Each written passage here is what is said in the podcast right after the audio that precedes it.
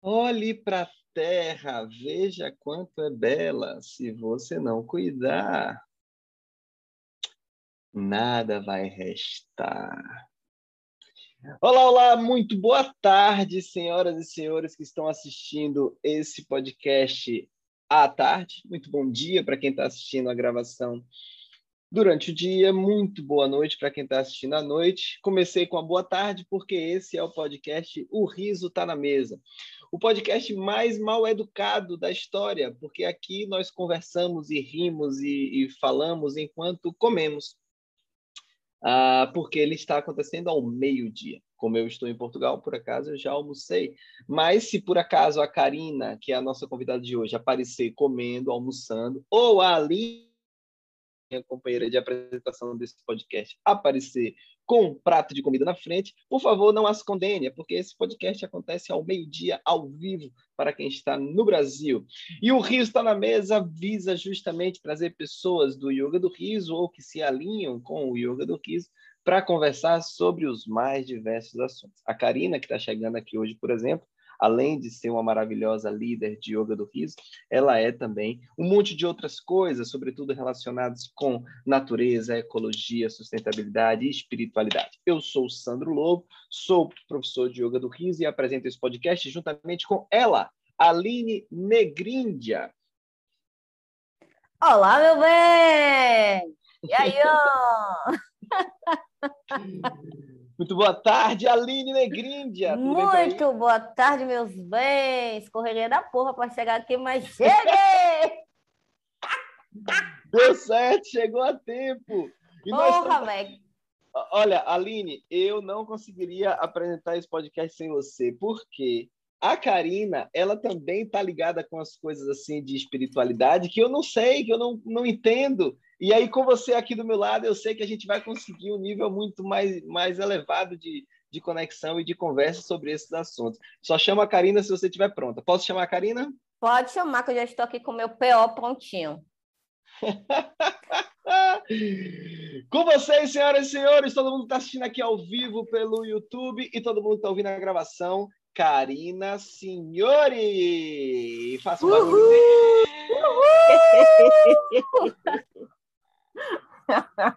Ai, que alegria estar aqui com vocês nesse podcast. Videocast, videocast, podcast. Né? Que bom, que bom estar aqui para a gente conversar sobre o riso, sobre alegria, espiritualidade, natureza, ecologia, todos os assuntos que estão super integrados, né? E que, que alegria estar aqui com vocês. Gratidão. Gratidão, Karina, gratidão por topar, gratidão pelo esforço todo para estar aqui com a gente. A gente sabe que para poder participar de, de algum. Hoje em dia, com tanta coisa que está aí à nossa disposição, para participar de alguma coisa, a gente tem que abrir mão de algumas outras. Então, muito obrigado por estar aqui, muito grato por você estar aqui.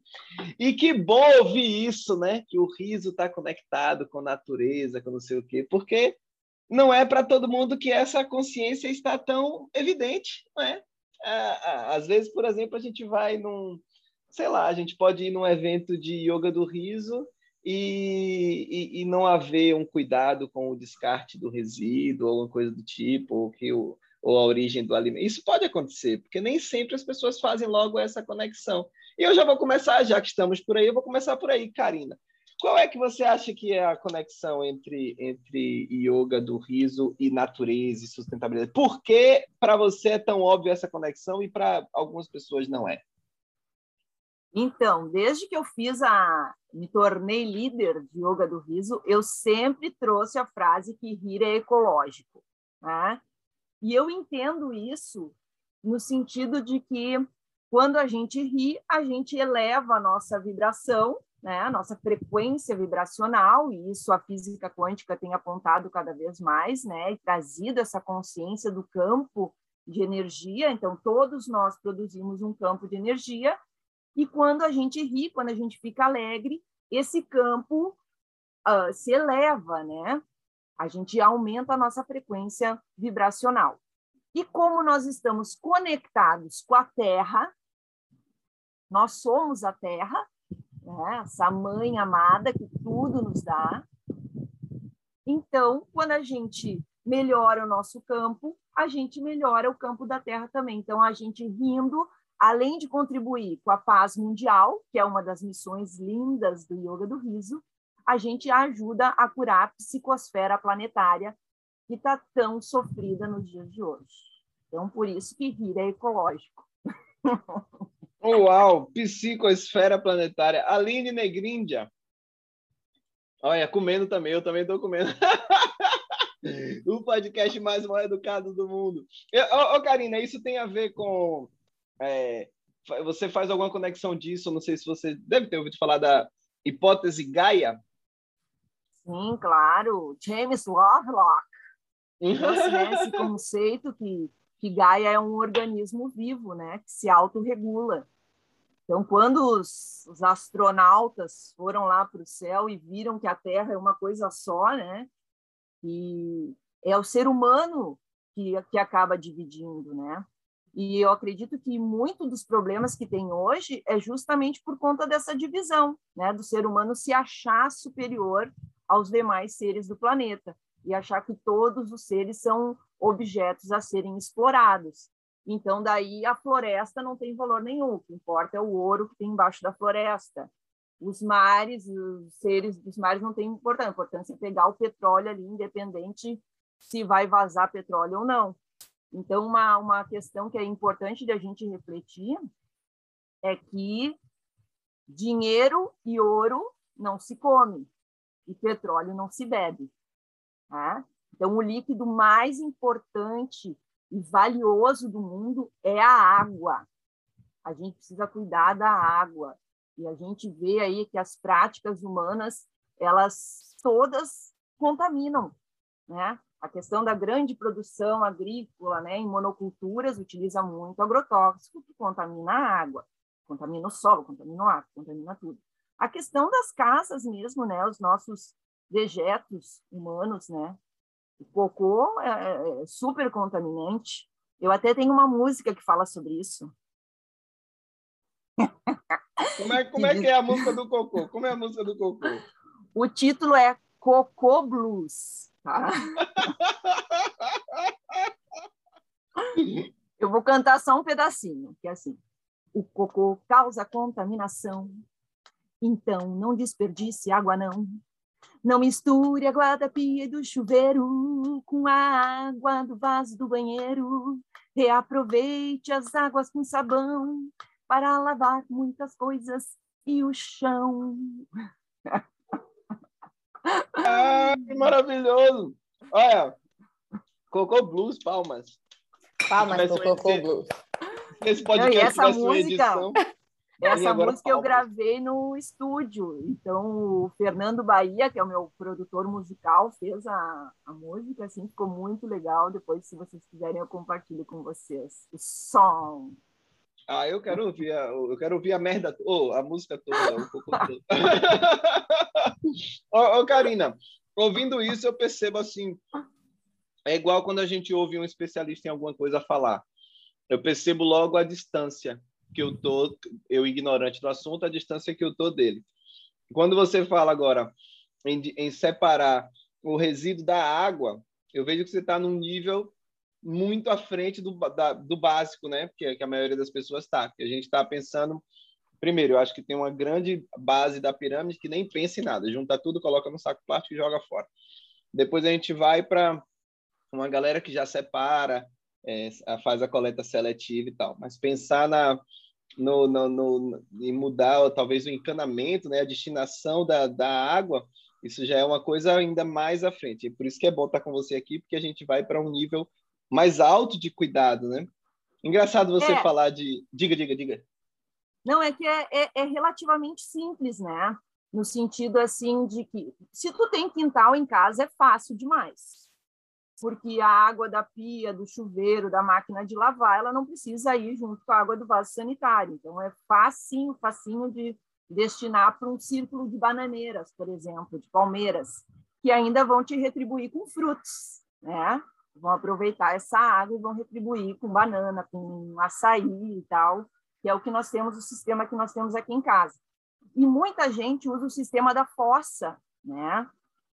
Então, Se toda a água vai para a fossa, para a mesma fossa, contamina toda a água e a fossa daqui a pouco tem que chamar o caminhão fossa porque já encheu. Facinho vai encher. Se toda a água do, da, do chuveiro, da máquina, for tudo para o mesmo lugar, a fossa vai encher rapidinho, né?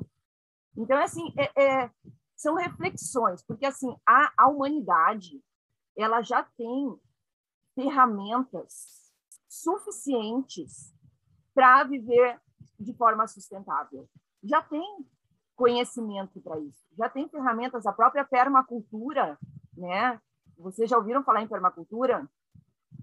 Né, que é um conceito que foi criado lá na década de 60 e que reúne muitas ferramentas.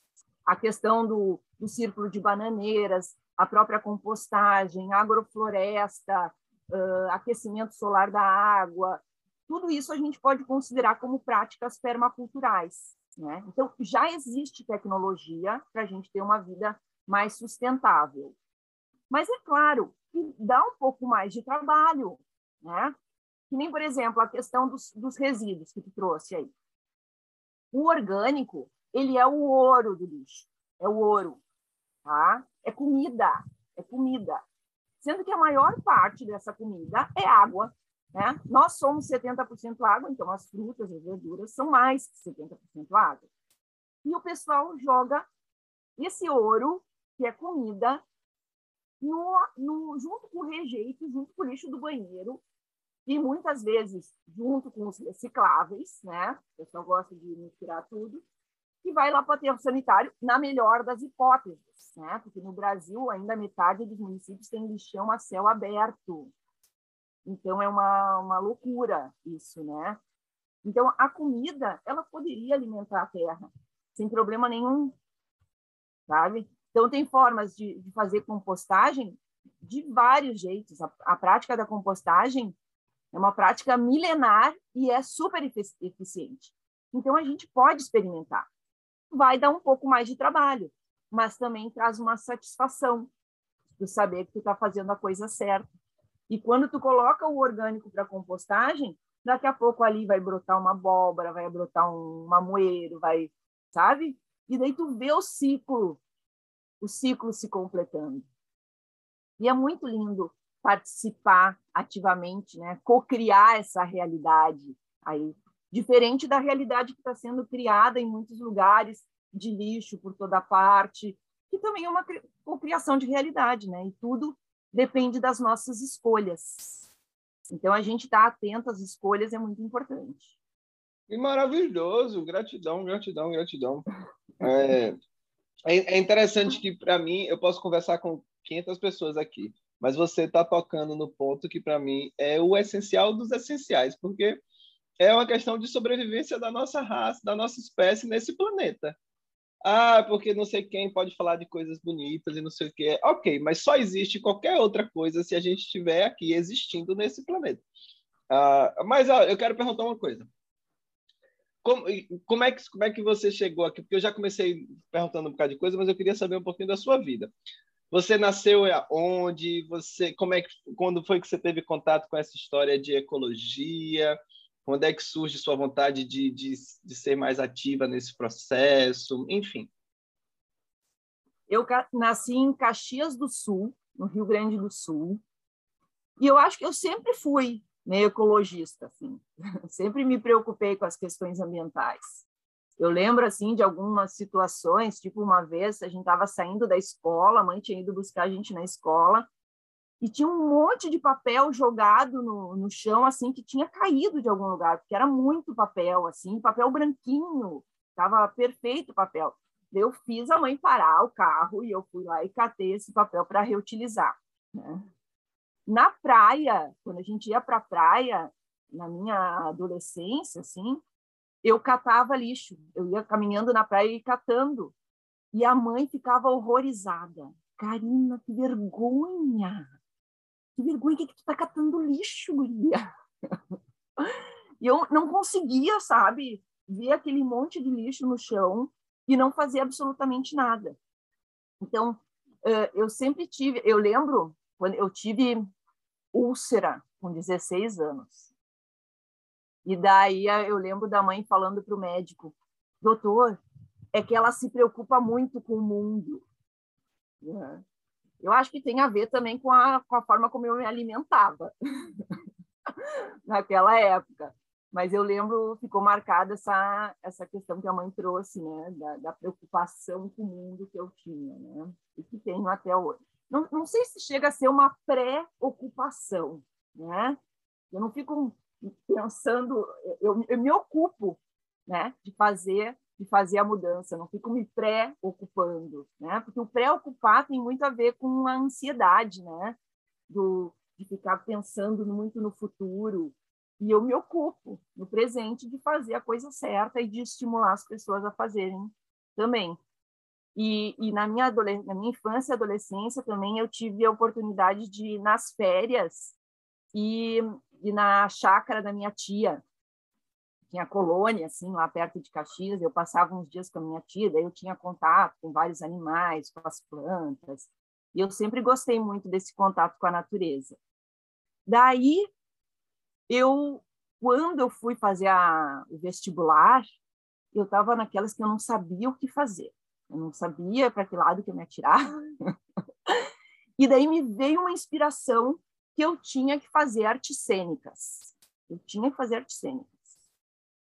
E eu fui para fazer artes cênicas. Daí, né? Ainda bem que o pai e a mãe sempre me, me apoiaram, apesar de não concordar muito. a, minha, a minha avó, ela era artista de teatro também, a mãe da, da minha mãe. Então, de certa forma, esse histórico na família, né, trouxe essa essa essa força assim para né, para eu ir fazer artes cênicas. E você fez uma faculdade de arte cênica, foi? Um curso superior? Fiz faculdade de artes cênicas na URGS, em Porto Alegre. Daí, quando eu tinha, então, 18 anos, eu fui morar sozinha em Porto Alegre para fazer a, a faculdade. E, nossa, daí na universidade a mente expande, né? Porque Caxias do Sul é uma cidade, assim, ela é grande, né? Bem desenvolvida, mas é uma cidade que ela tem um campo, se é que eu poderia dizer assim, uh, mais, mais careta, mais conservadora, assim, sabe? Sim. E na universidade a gente tem contato com, com todos os com todos os tipos de pessoas, de diferentes classes, de, de tudo, né? Então foi um, um, um abrir os olhos e até abrir o coração mesmo, assim, sabe? E mudar muito muitos preconceitos que vieram de nascença, né? Eu que já eu já já não não compactuava muito com algumas com alguns entendimentos, né?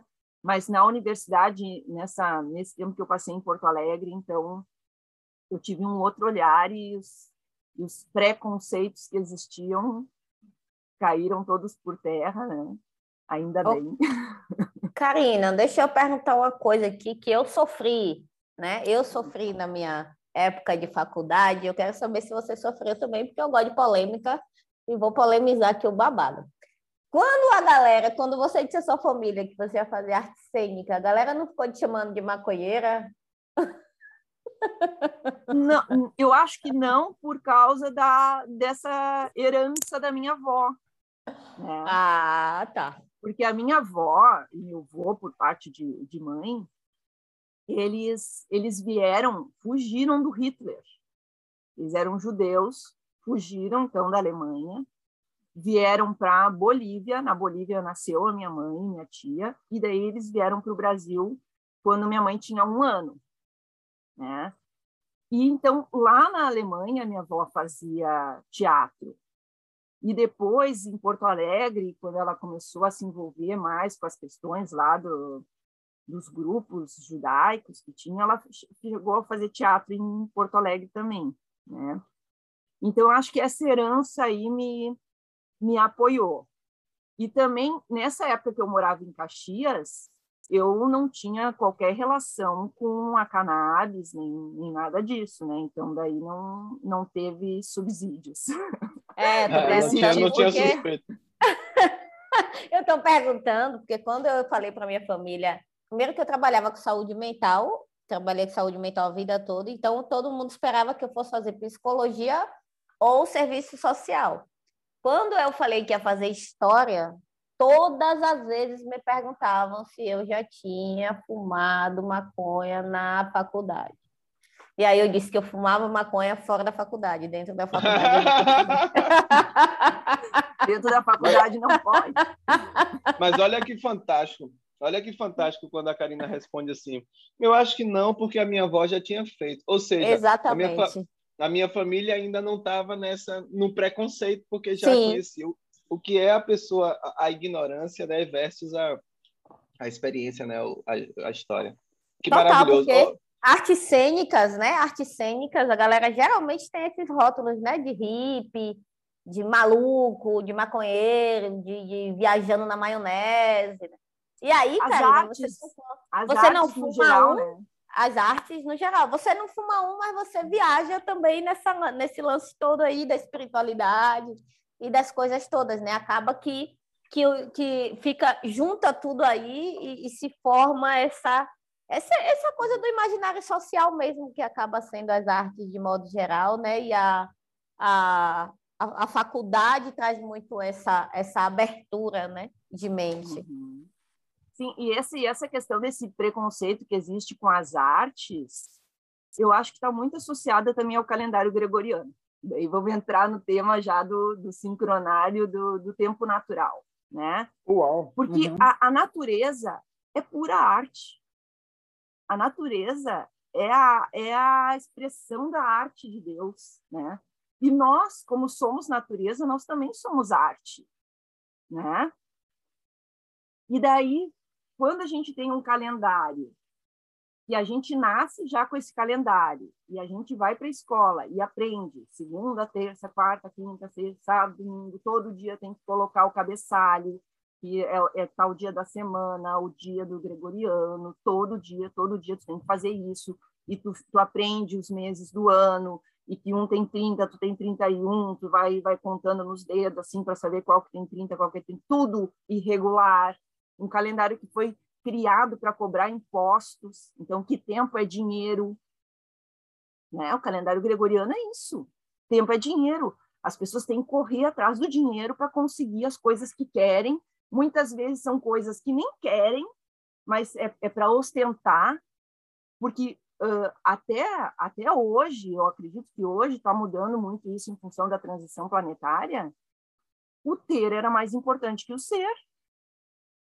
E agora a gente está vendo, com essa toda essa luz que está chegando e toda a sombra que está aparecendo por conta disso, que o ser é muito mais importante e que não importa a cor da pele da pessoa, como ela está se vestindo, não importa nada disso.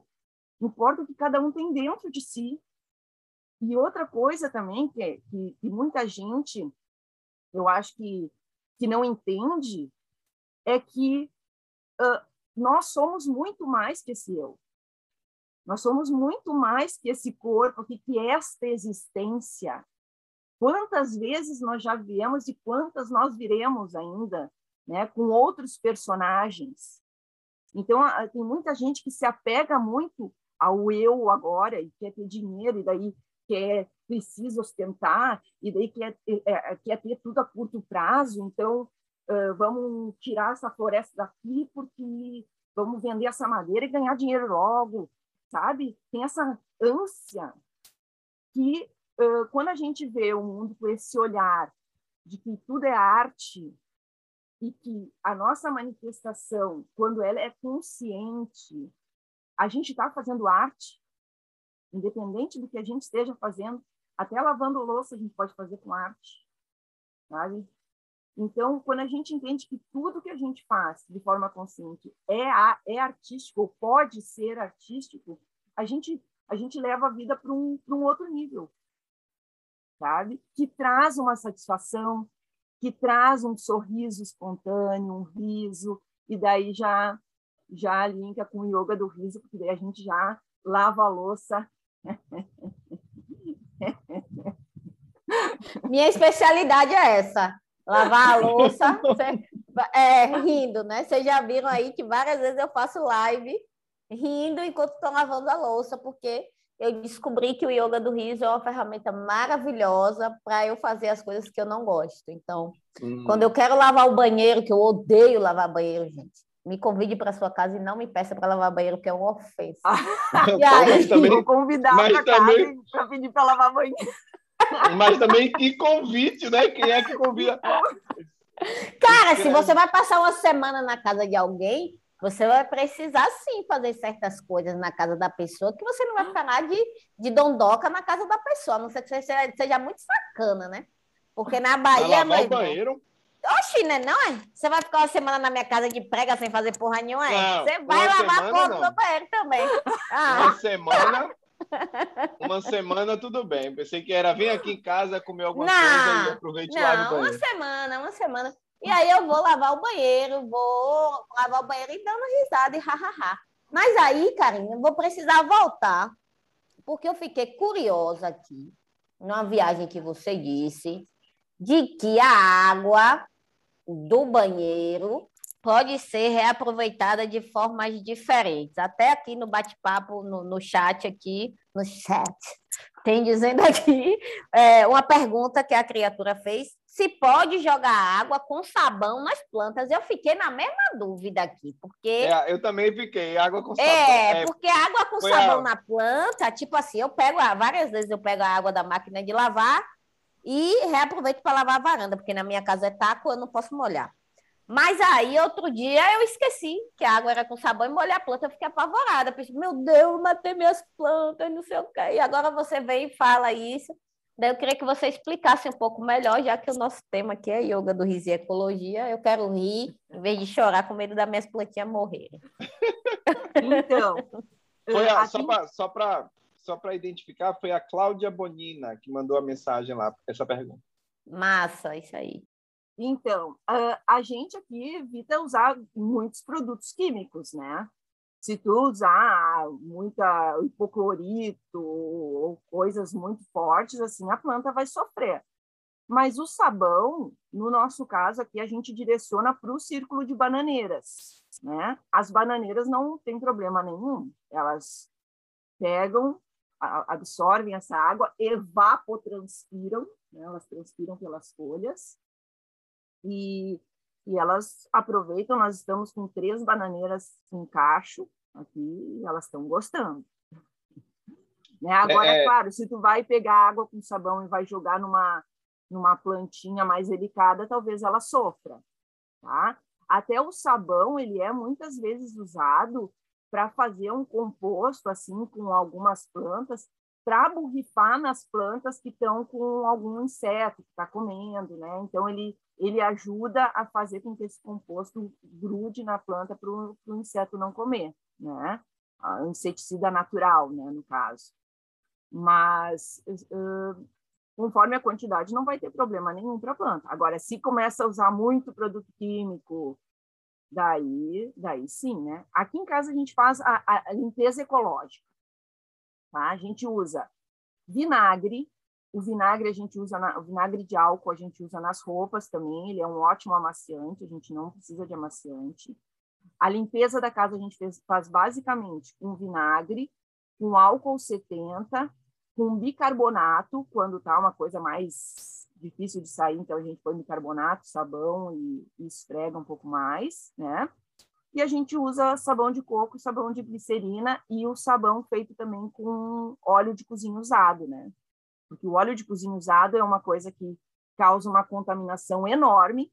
Antigamente o pessoal gostava muito de jogar na, no vaso sanitário até, então contamina muito a água. E a gente sabe que, que o óleo de sabão pode ser usado tanto para o óleo de cozinha, pode ser usado para fazer sabão, pode ser usado como biocombustível. Então, não tem porquê né, jogar na terra ou na água esse óleo. Né? Maravilhoso, que maravilhoso. Eu me lembro, você falou agora dessa dos produtos e tal, eu me lembro quando a gente estava na Combicura, a gente sempre morava em perto da natureza, né? E aí é, acontecia muito isso que a Aline falou, quando a gente ia é, jogar alguma coisa na natureza, a gente percebia, e a gente não pode jogar isso na natureza Por exemplo, água sanitária, a gente ficava, epa, isso daqui pode. Toda vez que a gente tinha dúvida se podia ou não jogar, a gente ficava muito inseguro. E a gente começou a buscar esses outros produtos, essas coisas todas aí. A gente usava muito essa, todas essas alternativas que iam surgindo, né? E, e aí o que, me, o que me veio agora, e até eu, eu fico triste com isso, é o seguinte: eu percebia, eu passei a perceber depois que é muito mais fácil a gente ter esse nível de conexão quando a gente mora num lugar com natureza e como é mais complicado quando a gente vai para morar no centro da cidade ou quando a gente vai morar em apartamento. É tudo, eu, eu percebo que a gente vai se distanciando mais da natureza. Em 2016, eu estava comendo só fruta, uma fruta de cada vez, e, e tudo orgânico, né? Então eu cheguei num ponto, e morando na natureza, eu cheguei num ponto que eu estava tão conectado com a natureza que eu não tinha nojo nem do meu cocô. E tudo que eu comia era orgânico, passava por dentro de um corpo que já estava limpo. Eu fiz detox, fazia enema, não sei o quê.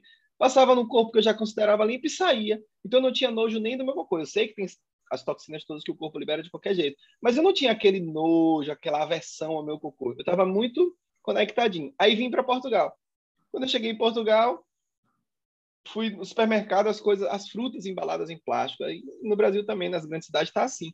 Às vezes a fruta fatiada, né, dentro de um, e aí eu comecei a achar aquilo absurdo. Meu Deus, que loucura. Aí para mim estava muito claro, estava muito claro que estava desconectado, que aquilo estava errado, né? Passados alguns meses, ó, eu lá comprando uma coisa embaladinha no plástico. Não foi uma fruta fatiada, mas foi alguma coisa que eu já não comprava no Brasil. E eu falei, meu Deus do céu, olha como eu estou me desconectando. Você percebe que é pelas suas andanças de, ecológicas por aí. Você percebe que tem isso também, que as pessoas em grandes centros ficam mais desconectadas e que é mais difícil? Sim, sim. Uh, com certeza, estar tá perto da natureza facilita muito essa conexão, né? Sem dúvida nenhuma, dúvida nenhuma. Eu até a semana semana retrasada eu tive que ir para Caxias do Sul, que a minha mãe fez uma cirurgia e eu fui lá ajudar a cuidar ela os, os primeiros dias, né? E lá, assim, é, é casa, né? É casa, mas tem pou, pouco quintal, não, não... E, é, e é muito televisão ligada, sabe? Eu acho que a televisão, ela também, essa coisa de do, ficar entrando em, em novelas alheias, né? Ficar se envolvendo em histórias, assim, que, que né? Eu não sei, essas novelas aí, elas meio que ensinam o que não se deve fazer, né? A traição, e daí tem aquela música de fundo que a pessoa que está envolvida na novela nem escuta aquela música de fundo, mas que ela traz assim uma mensagem subliminar de, de suspense ou de terror ou disso e aquilo, né? E como lá eu fiquei mais afastada da natureza, assim, né? Porque aqui, estão vendo, né? Aqui eu pego sol todos os dias. Não é, não é um plano, tá não é um plano de fundo virtual, não, né? Não é plano de fundo aqui. Nas, olha aqui a palmeira Jussara, ó, essa aqui plantada de semente. Olha o tamanho que ela já está. E então o que eu fiz lá para me ajudar a me conectar com a natureza foi colocar na, no computador, na televisão, Zen Music com, com natureza no vídeo. Então a, a mãe e o pai ficavam vendo os filmes que eles gostam de ver e tal. Eu pontualmente eu olhava, sabe, e já saía fora porque não queria. É que essa coisa, gente, do campo, quando tu começa a perceber o, o, os campos, né, tu te abre para essa percepção do campo magnético, tu fica mais sensível também a isso, né? Então só o fato de eu entrar no quarto e ver aquela tensão que aquela novela trazia, ou que aquela série do Netflix trazia, nossa, já já já sentia vontade de sair fora, né? E daí eu botava então Zen Music com imagens de natureza e ficava de vez em quando olhava aquela imagem da cachoeira, tem cada cada filme lindo assim, com música tranquila, música inclusive, ó, os Quero Quero. Vocês ouviram os Quero Quero? Não? Então, ouvindo o barulhinho da cachoeira, porque assim, é, é muito legal esse conhecimento que a física moderna traz, de que o nosso cérebro não diferencia se a gente está vendo, se a gente está imaginando, se a gente está lembrando. Né? E o Einstein já dizia que a imaginação é mais importante que o conhecimento. Então, a gente pode, né, quando está ouvindo uma musiquinha assim, ouvindo o barulho da cachoeira, né, da água correndo, dos passarinhos, a gente pode se imaginar nesse lugar e o corpo, o nosso corpo, entender que a gente está nesse lugar e trazer esses benefícios para a nossa vida. Então, mesmo que a gente esteja num kitnet, no, na, na cidade mais concreta que existe, a gente pode criar esse ambiente né, com o apoio da tecnologia. Colocar uma música tranquila, com imagens de natureza, e se conectar à natureza a partir daí. Foi o que eu fiz em Caxias. Boa, muito bom, muito bom isso. E eu vou dizer para você uma coisa, eu fui para eu vou para Maceió do Pior, que é um, uma cidade aqui da Bahia, aqui da Bahia, não que eu estou em Sergipe, né? mas da Bahia. E Maceió do Pior é a casa da minha tia no meio do mato, tá ligado? Assim, no meio do mato. Maceió do Pior é conhecida porque lá tem uma praia do nudismo, mas não é toda a praia que é a praia do nudismo, é só uma parte da praia que é, é do nudismo. E aí eu percebi que eu dormia muito mais cedo, porque lá o telefone quase não, não pega, o celular quase não funciona, então você quase tem que subir não a árvore para o celular pegar. Sim, tem um lugar específico que o celular pega, tanto que minha tia fez um banco de madeira nesse lugar. Aí, quando você quer falar por mais tempo, você vai nesse lugar, se senta e conversa o tanto que você quer e depois volta para dentro de casa. Então, te limita muito, é diferente, esse, esse acesso é diferente. Tem uma outra coisa que a, a, a, televisão lá só pega com quem tem assinatura. Então, essa também é uma outra diferença. Então, Tipo assim, eu dormia 8 horas da noite, acordava 6 horas da manhã, 6 horas mesmo, e ia capinar, tá ligado? No terreno lá, ia capinar com a enxada, pá. E assim, eu fiquei alugando minha tia, minha tia capinava, sei lá, uns 3 metros e eu tava em 2 centímetros. E ela ficava rindo de minha cara, assim, tipo, oh, coitada, né? Oh, minha sobrinha, bichinha, oh, como é que é isso aí? Então, você foi para Caxias e você está aí nesse lugar que você está aqui todo na paz, né? Como é para você conviver com as, os seus pais, desejando, porque a gente deseja o melhor para os nossos pais, o melhor para quem a gente ama, né? Desejando que eles desligassem um pouco a televisão. Como você começou a se relacionar com isso? Porque eu percebo que para quem está mais ligado à espiritualidade, à natureza, o nosso grande desafio é respeitar o livre-arbítrio de quem quer seguir outros caminhos, né? E como é para você isso, assim? Você chega na casa dos seus pais, é tudo totalmente diferente, não sei se eles reciclam lixo e tal, mas como é para você isso, né? Para você como uma pessoa que, que pratica, né? Uhum. É, lá ainda bem que eles separam os recicláveis, pelo menos, né? Depois que eu comecei a, a, a trabalhar mais nessa questão de sensibilização para coleta seletiva, eles já começaram a separar e eles fazem isso sempre. O orgânico vai para o lixo comum e isso para mim dá uma dor no coração. Jogar comida no lixo comum, nossa, é uma coisa incrível assim, porque é comida, é comida, não é lixo né? O, a, os orgânicos deveriam estar no ciclo dos alimentos, não no ciclo dos resíduos, né? Então, isso para mim é uma coisa que é, que é, que, é, difícil, que eu tenho que me trabalhar psicologicamente, né? E eu tive umas conversas assim com a mãe e com o pai sobre isso, né? Da questão da energia que esses, que esses filmes promovem e tal, né? E daí a resposta é que eles querem se divertir, querem se divertir, que é, eles estão aposentados, né? Eles estão num, num estágio da vida deles que eles querem se divertir. Eu tenho um entendimento de mundo diferente. Eu, eu acho que mesmo quando eu estiver nessa idade, eu vou estar querendo evoluir espiritualmente. Não vou, porque a diversão me parece que ela está muito associada ao ego e à matéria, né?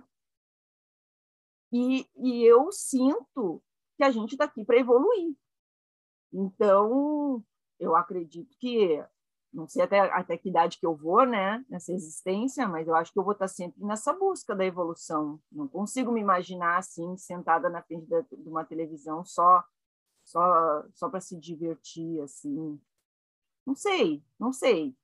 É estranho, né? Mas daí tinha os momentos que eu que eu dizia para a mãe, quando tu quiser conversar comigo, quando acabar esse filme, me chama. E daí eu venho para a gente conversar. E quando eu quando eu estava junto, ela desligava o filme ou a gente botava uma Zen Music e, assistia, e ficava ouvindo uma musiquinha tranquila enquanto a gente conversava. Daí dei bastante carinho, fiz bastante massagem. e, e é isso, né? Cada um é faz um suas escolhas, né? É. É um desafio. Eu perguntei isso porque eu, eu acho que comigo, pelo menos, isso é um grande desafio, assim. Grande desafio. Tipo, eu tô com meu companheiro há 12, esse ano acho que a gente fez 14 anos, se eu não me engano, juntos, uma coisa dessa, ele se reta, mas eu, eu perco. No início do ano você me falou que eram 14 anos, só para é, na conta. É, obrigada, meu filho, porque eu me perco.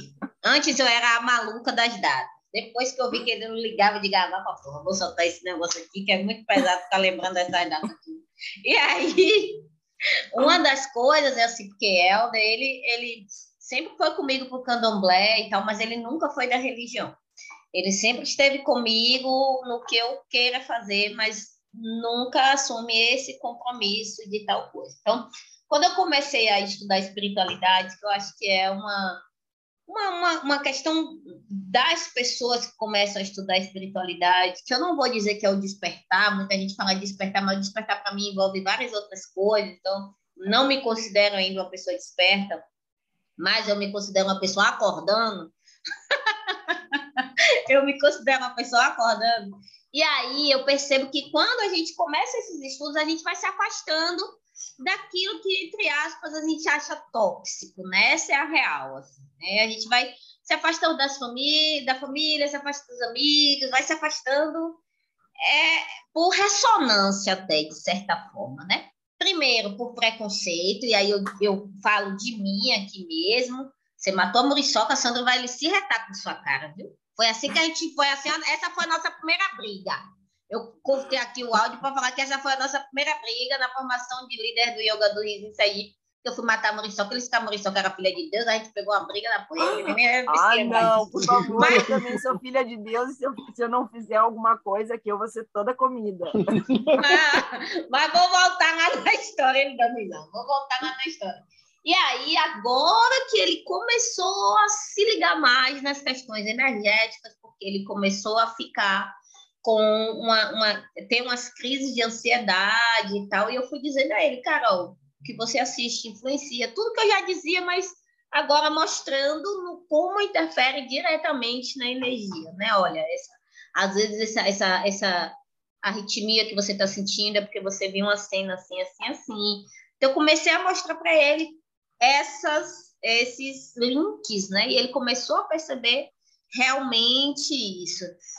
E para você, como é estar nesse relacionamento com as pessoas, levando para essas pessoas, e aí eu digo não só as companheiro ou, ou, pessoas que você compartilha a vida, mas os amigos também, né? Como é essa questão da espiritualidade, porque é, outro dia você falou alguma coisa assim, em uma live que eu estava assistindo sua, né? De como às vezes as pessoas se afastam mesmo e começam a ter um determinado preconceito, assim, né? Como é para você isso? Então, eu aqui com o Márcio, a gente tem um relacionamento que esse ano a gente vai fazer 24 anos juntos. O Nauê, mais uns dias, agora dia 10 de outubro, ele completa 13 anos. E assim, o Márcio, por exemplo, ele não não pratica o yoga do riso. Para ele, ele não, né? O, o, yoga do riso talvez não seja para todo mundo, né? Isso é uma uma questão, não é todo mundo que aceita essa essa ferramenta, né? Então, assim, eu teve já momentos que eu vejo ele ansioso por algum trabalho, alguma coisa, eu, ah, dá uma risadinha aí, vai ver como tu vai se sentir melhor e ele não quer, né? Então, às vezes a gente fica meio que de mãos atadas, né? Tá, tá aqui a ferramenta, ó, é só tu colocar o sorriso no rosto, é só tu dar uma risadinha, tu vai ver como tu vai ficar melhor. E a pessoa não quer, né? Então, assim, é, essa questão de cada um ter a sua escolha e a gente respeitar a escolha do outro, às vezes é, é difícil de aceitar, né? Como assim? Não vê que só ri um pouquinho? e só um pouquinho já vai se sentir melhor. Mas é é de cada um, né? Ele também tem um caminho assim de busca espiritual bem forte. A gente vai por caminhos um pouquinho diferentes. Ele vai mais para a questão do budismo, né? Na, é, escuta várias várias lives relacionadas a esse tema. Gosta muito de seguir o Lama Padma Santin, né? Que tem toda uma reflexão legal também, né? E, e eu tô indo mais para a questão do da, da espiritualidade assim mais uh, um, como é que eu posso dizer? Conhecimentos que o Kardec trouxe e a questão também uh, cósmica né? Eu sempre eh, eu sempre senti assim que existe não é nenhuma questão, ah, eu acredito que tem seres extraterrestres. Eu sei que tem, eu sempre soube. Sempre soube. Nunca tive dúvida, sabe? Uhum. Então, é uma coisa assim que, que muita gente ainda não entende isso e, e, tem preconceito em relação a isso também, né? Então, quando a gente começa a falar em lei do tempo, como assim? Ah, aceita esse calendário gregoriano, já está aí há tanto tempo, né? Foi em, em 1400 1581. Aí agora qual é o ano? Foi 1582, se não me engano, foi 1582 que teve a última mexida no calendário gregoriano, na época era o Papa Gregório XIII, se não me engano foi esse ano, eu vou deixar essa dúvida aí, porque agora não me lembro exatamente, mas que impôs, impôs para todo mundo esse calendário, né? E foi, e a, e a partir da religião, né? Então, foi nas comunidades, foi nos outros países, queimou um monte de livro, sabe? Teve até uma época, eu estudei em escola católica, né? Teve uma época que eu aprendi na, com a professora de história, era uma professora muito querida, era Conceição o nome dela. E a gente aprendeu tudo que a Igreja Católica fez na época da Idade Carina, Média. Ah, Só rapidinho. Fugir do assunto. Não, a gente caiu Não. no YouTube, a gente caiu no YouTube. Sandra vai precisar fazer outro link e é para a gente conseguir voltar no YouTube, né, Sandra? É Não, mas tá, mas tá tranquilo, eu já estou mandando o link, já está feito, já está transmitindo de novo. Eu, já vou tá? mandar o link para a galera. Ah, massa. Então vou Agora vou apro... Mas eu vou aproveitar que você interrompeu. Karina, 1582, o Papa Gregório VIII decretou uma mudança, eu pus aqui no Google decretou a mudança na contagem do tempo e a alteração foi determinada por meio de bula papal chamada intergravíssimas. Olha que viagem! Então o cara decidiu parar ali e, e contar de outra forma, foi isso? Não, não foi isso. Já existia esse calendário, ele vinha vindo, já existia, já tinha sido criado há tempos para cobrar impostos, né? Só que, como tem a história do ano bissexto, ele estava meio desatualizado. Então, nessa última reforma do, do calendário, eles adequaram. Ah, não, então vai ser hoje, vai começar o, esse novo calendário. E daí impôs ele assim para todo mundo. Né? Então, era um calendário que já vinha, né? porque teve, que nem o mês de julho era por causa do Júlio César. O mês de agosto foi uma homenagem ao, ao Augusto, né? Então teve uma cada mês, cada imperador que era poderoso ganhava um, um mês de presente. Caramba! Rapaz, olha, um, hum. um, dia, antes de você entrar no sincronário, um dia é, eu estava, é uma história, é, eu não vou trazer intimidade, mas pronto, eu estava com a menina e, e a gente estava lá, né, só na, na, intimidade, e aí eu, quando a gente se despiu, ela observou que eu estava com um relógio e ela falou assim: o relógio, o relógio não sai? Como é a história do relógio? Aí eu falei: é, eu não tiro o relógio para nada. e ela falou assim. Aí ela falou disso, foi a primeira vez que eu ouvi falar disso, já tem mais de 10 anos. Aí ela falou assim: é, mas você não sente que, que, que, isso pesa de alguma forma? Eu, não, de jeito nenhum. E aí foi que ela me explicou é, sobre essa coisa da contagem dos dias e tal, e do tempo também. E aí ela falou: inclusive, semana que vem é o dia fora do tempo. Eu nunca tinha ouvido falar nisso. Era, sei lá, acho que é, não sei se é 25 em, de julho. Pronto, 25 de julho. É o dia fora do tempo. E aí ela me falou sobre outra possibilidade de contagem do tempo, né? Ao invés de contar por aqui, contar por ali, contar pela lua, não sei o quê. E aí eu comecei a ter noção de que o nosso, a nossa contagem do tempo tem um bocadinho, um bocadão de decisão do homem, né? E não necessariamente de respeito aos ciclos uhum. naturais. Mas vai, continua. Como é que isso não, é chega é um, no. É um tempo artificial. O calendário gregoriano é um tempo artificial. E o relógio, ele foi criado na mesma época dessa última reformulação. E o relógio, ele não conta o tempo, ele conta o, o espaço, né? Então, uh, então quando eu conheci a, a lei do tempo, né, o tempo natural, eu conheci em 2001. E me encantei na época, né? ainda tinha bem menos informação do que tem hoje. Hoje a gente, já, pela internet, a gente fica sabendo de, de muita coisa. Tem muita informação sobre isso. Muita, muita, muita informação. É, eu tenho aqui o, o Tzolk'in, né? O Tzolk'in essa contagem, contagem sagrada dos maias, que ela é uh, vinculada ao sincronário das 13 luas de 28 dias. Então, aqui nós temos 260 quins, que são 260 dias, mas que estão uh, conectados aos às 13 luas de 28 dias. Né?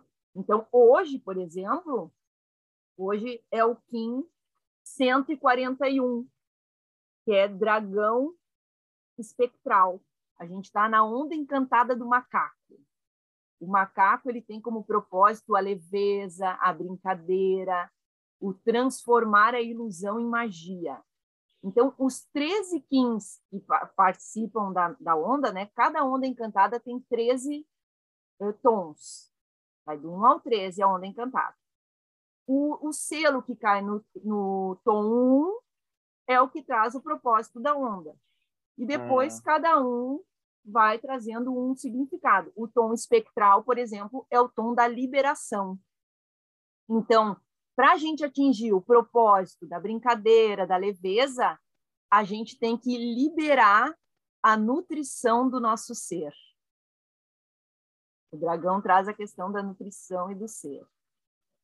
Então, para a gente ter uma vida mais leve, a gente tem que nutrir o nosso ser. E Mas... o riso é uma forma de nutrir o nosso ser. Hum. A gente pode hum. nutrir o nosso ser com o nosso sorriso e com o nosso riso. E daí tá tudo conectado. Mas aí você, as oh, desculpa, Aline, as pessoas que, que, que conhecem esse esse sincronário, é sincronário que chama?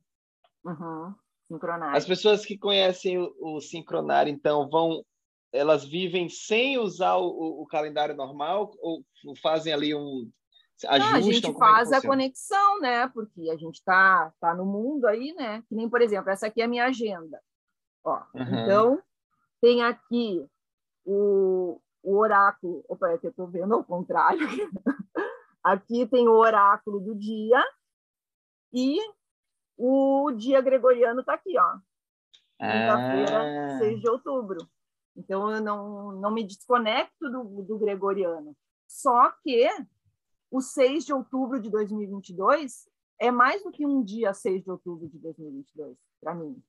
Ele é um dia dragão espectral, sabe? A gente está no dia 17 da lua elétrica do serviço. Então, tem todo, toda uma, uma conexão com a lua, com o tempo natural. E isso é muito legal, da gente se conectar cada vez mais com o tempo natural e está mais atento ao sol, está mais atento à lua.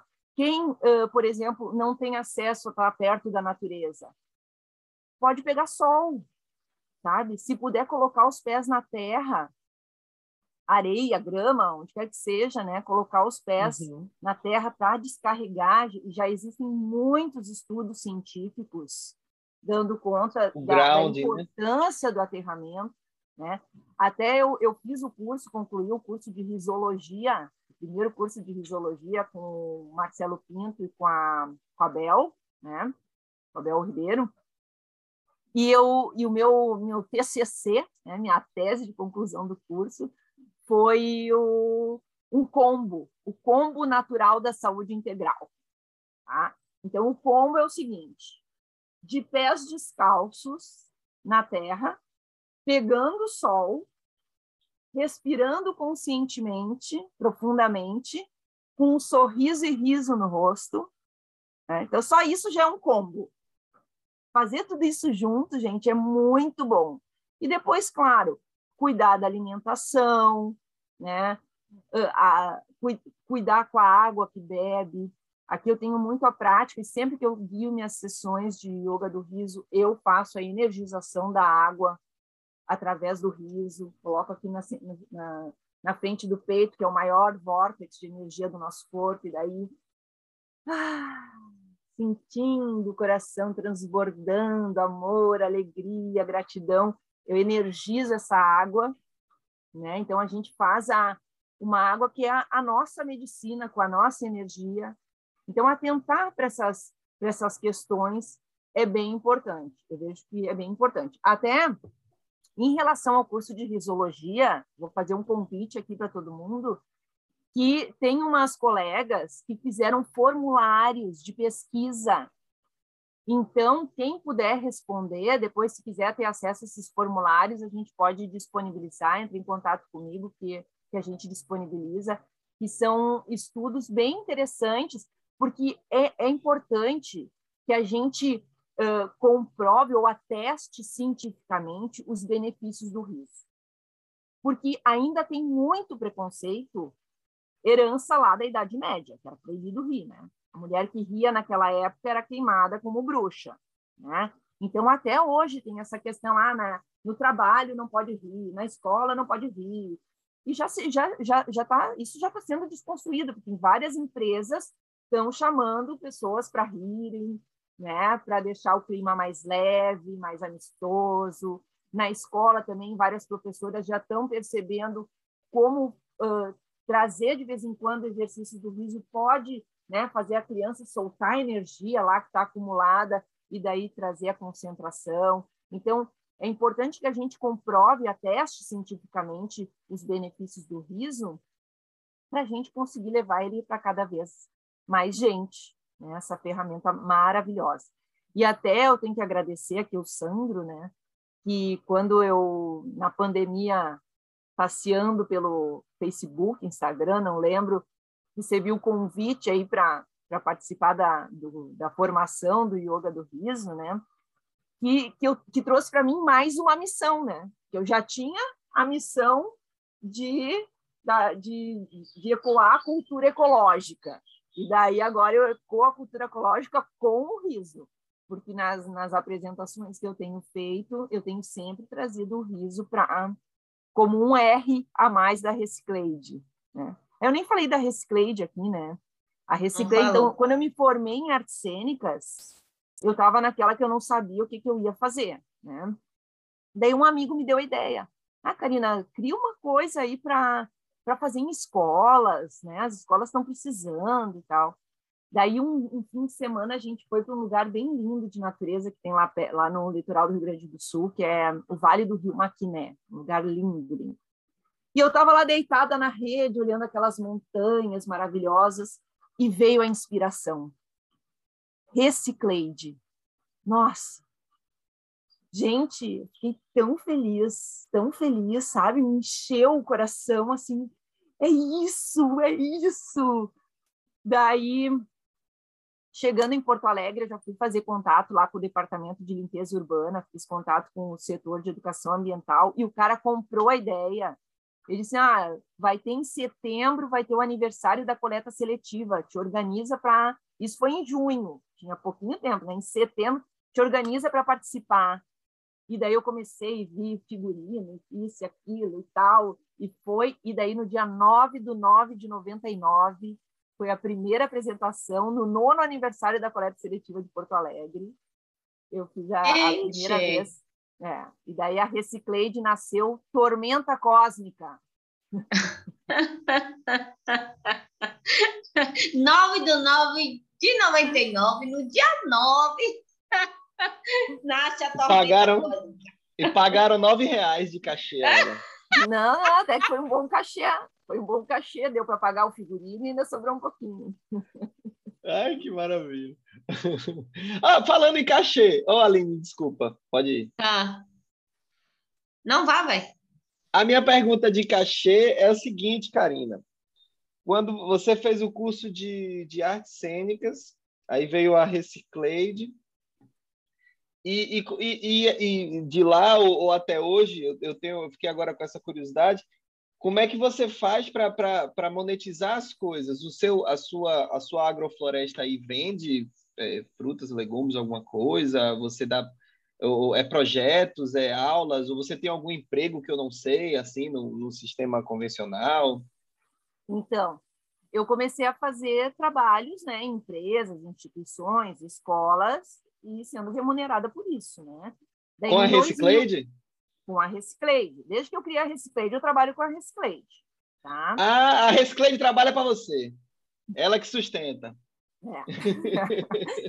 em 2001, eu criei a empresa Reciclade Arte e Educação Socioambiental para facilitar a questão das contratações. Né? Então, eu tenho uma empresa desde 2001 e, e a gente agora, nesse período da pandemia, a gente resolveu meio que se isolar socialmente porque o, o Naue ele fez três cirurgias cardíacas. Então, quando começou a pandemia, a gente, não, peraí, vamos, vamos ficar isoladinho aqui nesse período de pandemia e tal. Só que o período de pandemia ficou cumprido, né? Foi se prolongando. Agora que a gente está começando a sair devagarinho, né? E então, nesse período de, da, da pandemia, eu não fiz trabalhos externos, né? mas abriu uns editais da Lei Aldir Blanc que eu fui contemplada. Então, eu fiz alguns projetos uh, com escolas, inclusive, via online, né? E fiz um projeto muito legal que foi experimentação artística no ambiente natural e virtual que gerou um vídeo de conclusão desse projeto que está no meu YouTube. O YouTube é Reciclade, meu Instagram é Reciclade, meu Facebook é Reciclade. é tudo Reciclade. E, e daí, dentro desse, desse vídeo grande aí, tem três clipes musicais dentro. E, e, e daí o, o, vídeo todo ele é legendado em libras, né? Ele foi traduzido para libras. Então eu tirei os clipes ali um é da música Rastros Humanos, que fala sobre o lixo na praia. O outro é da música Ecoarte, que motiva que as pessoas se expressem artisticamente em defesa da vida. E o outro é da música Sorria, que é uma das minhas últimas composições aí, inspirada muito no, no yoga do riso, né? Porque sempre que eu faço as minhas apresentações, eu trago informações do yoga do riso, mas também da terapia do sorriso. Porque eu sinto assim que o fato da gente estar tá com um sorriso no rosto diariamente facilita muito para dar o riso. Do sorriso é um pulinho para rir, né? Agora se a gente está assim, né? E daí tem que começar a rir, é um salto enorme. Né? Então a gente começa sorrindo e daqui rir, né? Facinho. Às vezes a pessoa não consegue gargalhar, mas um sorrisinho consegue, né? É. É muito interessante você. Eu estou lembrando que quando você come, quando a gente começou aqui a live, você falando quando você era criança, né, que você ia na praia e ficava catando os lixos. Leuá faz a mesma coisa, minha filha. A mesma coisa. Então a gente sai de casa, geralmente eu já saio com a sacolinha porque eu sei que ela vai catar lixo. E esse lance é tão tão forte que um dia a gente estava lá em Salvador, a gente foi no bairro do Engenho Velho, e aí quando chegou na entrada do Engenho Velho, tinha um carro parado. ela viu o cara jogando a lata de cerveja pelo, pela janela do carro, o carro parado. Ela disse, você viu, mãe? Ela fica revoltada, gente, você não tem ideia. Você viu, mãe? Que porco, não sei o que é um porco. Eu, é, filha, é porque tem gente que é assim, né? Porque a gente fica, né? Meio de como falar, porque eu sei que ela fica muito indignada. É, filha, é assim, mas tem gente que é assim. Aí ela, nossa, que nojo, tal. O, cara, o carro tava andando, na verdade. O carro estava andando, passou por a gente, jogou o lixo na rua. Quando a gente chegou na entrada do Engenho Velho, o carro estava parado. Daí ela falou, mãe, vamos atravessar a rua? Eu estava achando que era para atravessar a rua porque estava movimentado a calçada que a gente estava. Quando a gente atravessou a rua, ela disse, moço, moço, o carro já estava arrastando. Aí o homem parou, ela, eu quero falar com você. Aí o cara, para o carro, não sei quem, para o carro. Aí o cara, o outro motorista para o carro. Aí ela fala assim, você é muito porco, hein? Você é muito porco, você jogou a lata de cerveja ali, eu vi isso é porcaria. Aí eu todo sem graça, bicho, eu não sabia onde enfiar a cara. O cara do volante foi injuriado, que estava dirigindo. Falou, vamos, não sei o que. Ele, não, não, esperem, não arrasta o carro, não, ela tá certa. Ela tá certa, o cara reconheceu, né? Falou, não, ela tá certa. Oh, desculpa. Ela, não, você não tem que pedir desculpa a mim, não, porque você não jogou em mim, você jogou na rua. Você está contribuindo com a sujeira do mundo. Eu olhando pra cara assim, tipo, a gente não fala isso com ela, assim, né, diretamente, mas eu fiquei tão sem graça, eu, sem saber se pedir desculpa ao homem, se coisa, ô filha, aí ele, obrigada, viu, filha, obrigado, viu, filha, obrigada, ele, aí ela, obrigado não, você tem que me prometer que nunca mais vai jogar lixo no chão. Toma. Aí o cara, é, eu prometo, eu prometo. Aí o, o cara arrastou o carro e eu comecei a dar risada, assim. Tipo, eu encostei na parede, eu comecei a rir. porque eu fiquei morrendo de medo nesse mundo que a gente está hoje, do cara ter ser grosseiro é. com ela, de falar qualquer coisa, de me xingar de repente, sei lá, né? Porque na viagem, assim. Daí eu encostei do susto, né? Comecei a respirar e comecei a rir, porque foi muito engraçado. A estratégia dela é dizer, mãe, vamos atravessar a rua. Tipo assim, ela não disse, vamos atravessar a rua que eu vou brigar com o cara. Ela, ela sabia que se fosse isso, eu não ia atravessar vamos atravessar a rua, vamos ir para isso com o cara. Então, é um pouco isso, a gente está vivendo com uma nova geração que já tem uma outra perspectiva de vida, né? Eu tenho filho de uma amiga minha que já é vegetariano, ele não come desde dois anos, desde dois anos ele decidiu que não ia comer carne, que não ia comer os irmãos animais, ele falou desse jeito com a mãe. Leuá também tem resistência em comer carne vermelha, então quando ela diz que não vai comer, eu não obrigo, não, não fico enchendo o saco dela, é direito dela também, né? E, e aí esses dias ela perguntou por que, que a gente não comia os gatos daqui.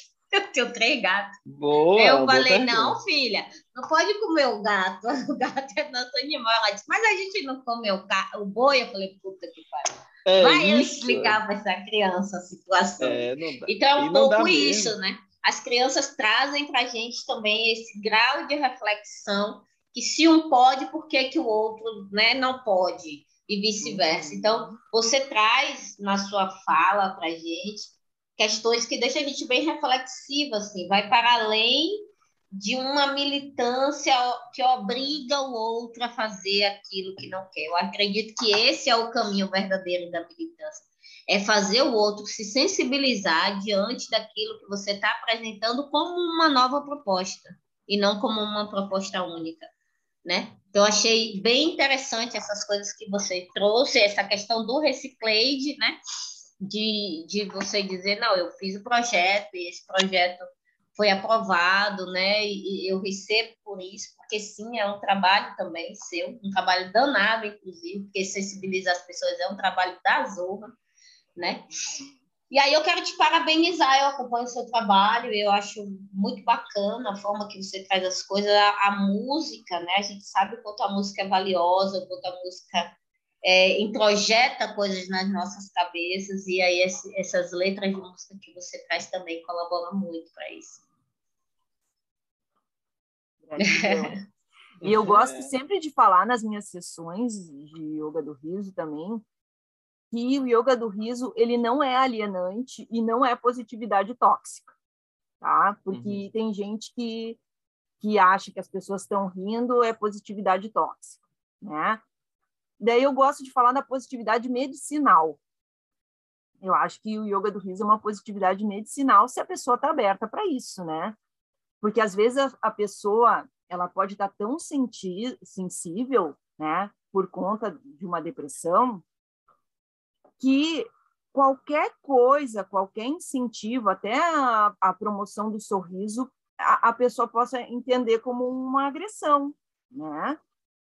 Mas não que, que a pessoa que está promovendo isso, está incentivando isso, tem essa intenção, né? Eu acredito que quando alguém chega para outra pessoa que está triste, que está deprimida, e sugere que a pessoa sorria ou que pegue um sol, né? Até sobre isso eu tenho refletido muito, até em função de uma live que eu vi do Sandro também, que, que trouxe reflexões sobre como uh, conversar com uma pessoa que está deprimida, né? Então, talvez, ao invés de chegar para uma pessoa e dizer, ah, vai pegar sol, sorrir e tal, é, é perguntar, tu, tu tá pegando sol? Tu tem, tem colocado os pés na terra? Tu tem sorrido de vez em quando?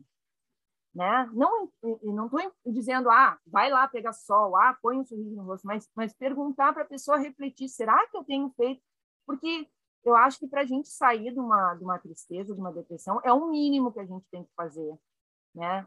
Se, se dá esse, esse, esse direito de, de pegar um sol, né? Eu, eu, eu sempre fui bem alegre. Né? Teve um, eu, eu lembro assim de dois momentos da minha vida tristes, bem tristes. Um, eu estava na Bahia, eu fui passar, fui passar seis meses na Bahia na época da faculdade. E eu, bah, me deu muito aperto assim, de saudade, sabe? Estava em Salvador, assim, eu, tinha, eu morava com umas meninas gaúchas também. Nossa, me deu uma saudade, uma saudade. Ai, eu queria ficar na cama, triste e tal. Eu estava muito triste, assim. Então, eu sei o que é sentir depressão, ou imagino que seja, por essa tristeza que eu senti porque eu nunca tinha sentido tanta tristeza, sabe? E o pessoal me botou pilha, não, vamos, vamos sair, vamos sair, tu vai ver como vai, vai ficar melhor. Foi eu sair, eu melhorei na hora. Então, assim, uma pessoa que está triste, está deprimida e, e, se coloca numa posição assim de, de ficar deitada, de querer fechar as cortinas, de ficar no escuro, isso aí não ajuda em nada vai ficar cada vez mais deprimida. Né? Então, se, se, se a gente pode uh, incentivar essa pessoa, não vai para a rua, fica refletindo ali no sol. Só o fato de pegar sol já, já muda o astral, já muda o astral. Se a pessoa então respira fundo, eu, eu, gosto muito, eu gosto muito de associar a questão científica. Sempre gostei muito da ciência, né? E tem estudos que comprovam um estudo até inclusive que ele é utilizado no teatro, que é da Susana Bloch, que cada emoção tem uma uma uma assinatura corporal, né? Então cada emoção tem uma assinatura corporal. Isso quer dizer uma variação respiratória, uma postura e uma expressão facial. Todas as emoções. Então, se tu tá naquela emoção, tu vai estar tá com aquela postura, né? Então, se tu tá triste, tu vai ficar cabisbaixo, vai ficar com os ombros para baixo, vai respirar pouquinho. Se tu tá alegre, tu tá com os ombros para trás, tá com a cabeça erguida, tá respirando profundamente. Então, a gente pode tanto chegar na postura, nessa, nessa assinatura expressiva pela emoção, ou a gente pode, a partir da nossa postura, da nossa avaliação respiratória, da nossa expressão facial, chegar na emoção que a gente quer. Eu conheci esse estudo na época da faculdade, eu fiz o meu monólogo de, de, de conclusão do curso com base nesse estudo. Que massa a faculdade de arte, né? A pessoa termina o curso apresentando um monólogo. Um monólogo que foi um monólogo que eu fiz a Joana, da peça Gota d'Água, de Chico Buarque, que é super intensa, né? A história da Joana, nossa, é, é super, ela quer matar os filhos por causa que o homem traiu, tem toda uma... É, é denso o negócio, né? Daí, depois disso, eu só quis trabalhar com a, com a parte da alegria. Muito bom. Eu fiquei aqui pensando, tem um lance que eu penso sempre que eu vejo alguém falar sobre positividade tóxica, sobre é, alegria, não sei o que, tóxico. Eu percebo que muita gente que fala isso é uma galera que não ri. É uma galera que não é a favor do riso, é uma galera que tá de cara feia é uma, e que se incomoda. E eu falo que se incomoda porque quando eu trabalhava no Estado, quando eu trabalhava em alguns, algumas repartições aqui, a galera me perguntava por que, que eu vivia rindo. E tinha uma pessoa que ela, ela disse para mim, indiretamente, disse para as minhas colegas, que ela não me suportava, porque ela não entendia por que, que eu vivia rindo. E ela dizia assim: Isso para mim é tóxico, sabe? Assim como tem uma outra pessoa que já falou para mim assim: Eu detesto quando eu abro o Instagram e você tá rindo e dando bom dia. Eu falei: Por que, que você detesta isso? Né? Por que, que você. Ai, porque eu acho tão tóxico como assim tóxico, né? Como assim tóxico? Eu acordo, eu acordo bem, eu nunca acordo mal. E isso é real, porque eu me sinto tão agradecida por ter amanhecido, por estar viva, por abrir os olhos e poder estar respirando, que eu não, eu não consigo acordar de mau humor, eu, Aline, não consigo. Quem consegue aí, eu não posso fazer nada, mas eu não consigo. Eu posso acordar com dor de cabeça, às vezes, posso... mas eu ruim, acordo não. sempre de mau humor. Eu não, cara. Eu não acordo de mau humor. E aí eu percebo que muita gente que fala disso, de alegria tóxica, positividade tóxica, cai sempre por esse caminho. E não verdadeiramente por essa questão da toxicidade de você encobrir tristeza, dizendo que está alegre, não por essa outra toxicidade de verdade, né? Que a gente sabe qual é. Mas eu vejo que as pessoas que pregam isso são pessoas que, na maioria das vezes, estão de mau humor, estão de cara feia, estão chateadas com a vida, sabe? Eu até estou fazendo essa, essa onda encantada do macaco, o desafio Vida Leve. Que a proposta desse desafio é acordar, colocar um sorriso no rosto antes de sair da cama. Sandro, tenta que tu já não vai mais acordar mal-humorado. Não, não, não, olha, deixa, deixa eu fazer a minha explicação. Eu desde pequenininho, desde pequenininho, é, sempre foi uma marca assim para mim, é, eu acordar chato. Minha mãe sempre dizia, rapaz, você acorda, não quer falar com ninguém, etc. Mas eu já com o yoga do riso, eu acordo e já acordo rindo, ha, ha, ha, ha. Mas não é, não, mas a minha natureza, digamos assim, o meu, o meu original seria acordar mais quietinho, sem querer falar e mais chatinho. Tá bom, mas, mas vai, esse desafio lá, aí, convido vocês, falta dois dias só para acabar essa onda. então, é colocar um sorriso no rosto antes de sair da cama. Quando for olhar no espelho, sorrir para si. Dar uma piscadinha é bom também. Tá? Na hora de comer ou de tomar água, sorrir, energizando esse alimento e na hora de dormir sorrir agradecendo. Então é essa simples prática de colocar mais o sorriso na nossa vida já deixa a vida mais leve. E daí, quando a gente está com sorriso, qualquer coisa é motivo para rir. Né? E em relação à alienação, né, que eu também falei que é um assunto que eu trago nas, nas sessões, uh, o fato de a gente estar tá rindo não é porque a gente está alienado não quer saber tudo que está acontecendo no mundo. É o contrário. É porque a gente sabe de tudo que está acontecendo no mundo e sabe que ficar com medo, ficar triste, não ajuda em nada. Pelo contrário, só deixa a coisa pior ainda, né? Então, o fato de a gente rir, a gente contribui para mudar essa energia e para curar o planeta e pela paz mundial. Né? E também uma coisa que eu sempre gosto de trazer é que o choro está muito perto do riso no nosso corpo. Então, se a gente sente vontade de chorar, a gente chora, deixa sair o choro, tenta entender por que, esse choro veio, né? Porque é, eu, eu acredito que a gente sempre tem que aprender com as coisas que acontecem na nossa vida. Então, por que, que eu estou chorando? Por que, que eu estou triste? Entende e termina rindo, agradecendo. Então, a sessão do yoga do riso, ela não quer botar nada para baixo do tapete, ela quer que, que a gente consiga tirar de dentro da gente, o riso ele facilita isso, né? Vem muita coisa aqui para fora também, né? Diga, Aline. Não, eu estou lembrando aqui que a última sessão que eu fiz do, do Clube do Riso aqui, é, eu estou fazendo o Clube do Riso na Igreja Evangélica, né? Então, eu percebo que é um desafio da galera que não é evangélica ir para a sessão por preconceito, assim como eu tinha preconceito de ir, de fazer essa sessão dentro da igreja, e percebo que tem gente que é da igreja e não vai também por algum tipo de preconceito, né? Muito interessante isso. E aí, na última sessão, foram mais idosas, né? Foram umas três ou quatro idosas. E teve um momento que eu percebi que tinha uma idosa que ela estava rindo e nitidamente ela estava com cara de choro, assim. Mas é, é, é, é como se ela estivesse bloqueando aquela, aquela, o, o choro, porque para ela ela tinha que rir. Então, quando deu o intervalo ali do, do riso, né, que a gente fez o ro, eu falei, gente, ó, se alguém sentir vontade de chorar, deixa sair. Deixa sair. Eu mesmo, várias vezes eu tô chorando e rindo ao mesmo tempo. Várias vezes eu começo a rir começo a chorar. É, se tossir é normal. Aí fui dando as explicações novamente, né, ela que eu tinha falado lá no início, mas depois de um tempo de riso, parece que a pessoa esquece tudo que a gente falou de alerta lá no início.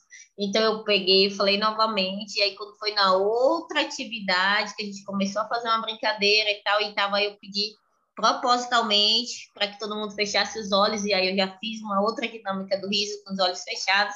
Quando ela viu que realmente ninguém estava olhando, ela começou a rir e chorar.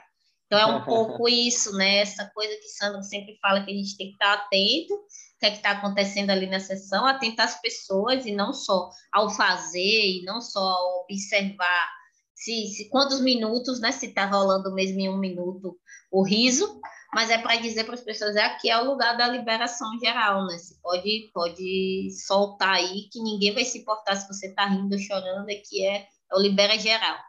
E aí depois é, eu fiz um videozinho tal, aí mandei para o pastor aqui da, da, que é de lá da igreja, ele botou no grupo e falou, ó, pessoal da outra igreja perguntou se pode trazer as idosas de lá na outra ah, sessão. Então, na próxima sessão, a gente vai fazer uma sessão mais específica para idosos, porque vão vir um grupo de idosos mesmo, que é sábado agora, né? E é um pouco isso, é desse lugar do cuidado, desse lugar da atenção e da permissão que o riso dá também ao choro, né? Que é um pouco isso que você falou agora, Karina. Maravilhoso. Ô, Karina, de vez em quando eu vejo sua filha participando das coisas com você. Como é Não, é meu filho. Ah, o teu filho, ele tá, desculpa. Ele tá com o cabelo até aqui na cintura já, mas é menino. Como é que funciona? Ele, ele, ele alinha, desculpa, ele alinha nas coisas do yoga do riso e nas coisas da ecologia, ou como é que é? Olha, ele estava participando, né? No início eu estava fazendo as sessões voltadas para crianças, né? Então ele estava participando sempre e tal, mas começou a participar pouca criança, daí ele já não quis mais. Ele está com quantos anos? Ele vai fazer 13. 13 agora. Mas ele ri bastante comigo, a gente, a gente brinca bastante. Eu adoro brincar, né? Então a gente. Eu, a gente ah, eu tenho uma pergunta bastante. sobre criação de filhos sendo vegano e sendo, e sendo naturalista, etc. Tá, mas deixa eu, eu só te fazer... contar, terminar de contar. Ah. vai, vai, força, Não força, deixou eu terminar de falar. E em relação à ecologia, ele é o reciclim. Ah. E o Márcio é o reciclista. Mas isso quer dizer que ele vai com você nas ações? Já fez algumas ap apresentações juntos. Já fez. O Márcio ainda não não fez. Né? Ele já, já, já assumiu o personagem. O Márcio é biólogo, né? Então ele é meu consultor uhum. ambiental. De vez tá, em quando perguntar. você, de vez em quando tem uns desafios assim, tipo quando é Noa, né? Naue. Naue. Quando Naue vai, por exemplo, para o aniversário de um amigo, ou, ou vocês estão aí numa comunidade que todo mundo está mais ou menos alinhado? Não, ele. A gente está numa, numa, rua, gente, não está. Estamos numa rua comum aqui de Florianópolis. Não é uma tá ecovila, tá... etc. Não, só que a gente está no finalzinho da rua, na divisa com a área de preservação e com o Parque do Rio Vermelho. Então, aqui de casa até a praia do Moçambique, dá 25 minutos de caminhada sem passar por casa nenhuma. Ah, sim. Sai daqui, em 150, 200 metros, tem uma piscininha natural, que é a nascente do Rio Vermelho. Daí tem uma trilha no meio da Mata Atlântica e depois passa por dentro do parque e chega na Praia do Moçambique. É um, é um paraíso aqui. E é, é Florianópolis? Florianópolis. E, mas assim, o Nauê, ele, ele curte uma carne, sabe? Ah. Só que eu não faço carne em casa, né? Eu faço, eventualmente, uhum. eu faço um peixe, assim, né? E, e daí, às vezes, o vizinho ali faz o churrasquinho, chama ele, ele vai rapidinho. O, incenso, né? O incenso tirar, atrai. Tirar a barriga da miséria. Caramba, que engraçado. E você respeita, e você respeita as, a, a, a, as opções dele também. O que, que eu vou fazer? Vou proibir o guri se ele quer comer, né? Daí eu deixo. Eu, eu, porque assim, eu parei de comer carne quando eu vi o filme A Carne é Fraca. Uhum. Vocês já viram esse filme? Sim. Tá louco, né? Filme muito forte. Já vi, é forte. Então, assim, mesmo. eu sabendo como é que o bicho é tratado, como é que eu posso compactuar com isso? E daí eu, eu parei, eu parei assim. Eventualmente, né? Um dia eu fui num lugar que tinha uma galinha caipira que a pessoa mesmo tinha pego, fez lá e tal. Daí eu experimentei um pedacinho, assim, sabe? Uhum. Mas eu não me sinto mais à vontade de comer carne. O que a gente come muito aqui em casa é ovo caipira. O ovo a gente a gente come direto, o ovo. E muita fruta, muito vegetal. Né? Aqui nós temos, aqui no Rio Vermelho mesmo, tem uma horta orgânica, que daí a gente compra a cesta da horta, então a gente tem né, esses alimentos orgânicos, a gente produz aqui em casa um pouquinho, tem muita punk, né, as plantas alimentícias não convencionais, que a gente inclui na que são ricas em micronutrientes. Então a gente está nessa assim, né? Mas o Naue, às vezes, outro dia teve um aniversário da vizinha, ele comeu carne, comeu doce, comeu de tudo, mas não é uma coisa que seja diária, né? Então, daí quando ele chegou em casa, eu fiz um chazinho de Marcela para ele. Esse lance ajudar a descer. Ele me disse que tinha é. tomado até refrigerante. Ai, meu Deus. Abusou. Aí você, ai, meu Deus, abusou. Não pode soltar esse menino. É que às vezes a pessoa tem uma ideologia e acha que vai conseguir imprimir aquilo igual no filho, mas não é bem assim. Não. Né? É um outro ser que tem o espaço dele, né? Total, cara, total. E você falou isso, eu achei interessante, porque aqui às vezes eu fico pirada com ela, por causa disso, né? Que às vezes ela diz assim, eu quero só arroz e feijão.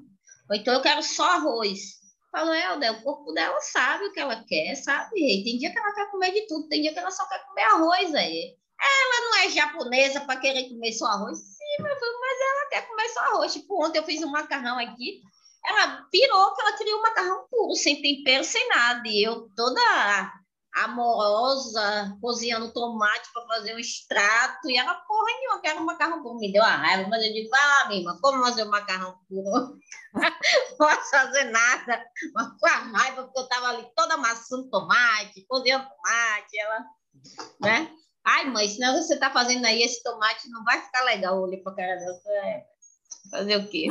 Aí depois, quando eu estava comendo o meu, eu falei, vem cá, filho, experimente, Ela, tá azedo esse negócio aqui. Eu falei, porra, velho, agora eu boto o extrato industrial, você acha massa, eu faço o extrato todo trabalhado na natureza e vocês dizendo que não tá bom. Ela, a única coisa que tá gostosa aí é o manjericão. Eu falei, porra, é. A única não, coisa que tá boa manjericão é foda. O Naue adora minha comida. Gosta ah, muito. É mas ele gosta de uma carninha. Quando a gente vai visitar os avós, então, ele aproveita. Epa, aquela coisa da casa da vovó, né? Casa de vó é foda. É, é, é foda. Tá é a perdição, né? É a perdição. É Leão vai para Salvador. Eu digo, meu Deus, eu vou doutrinar essa criança por quase um mês para ela voltar aqui a coisa Pra preparar ela. Pô, é foda, velho, porque a avó dela deixa, faz tudo que é vontade, assim, doce, um monte de coisa que aqui a gente, assim, ela come doce em casa, mas não é todo dia, nem é um monte de vez, né?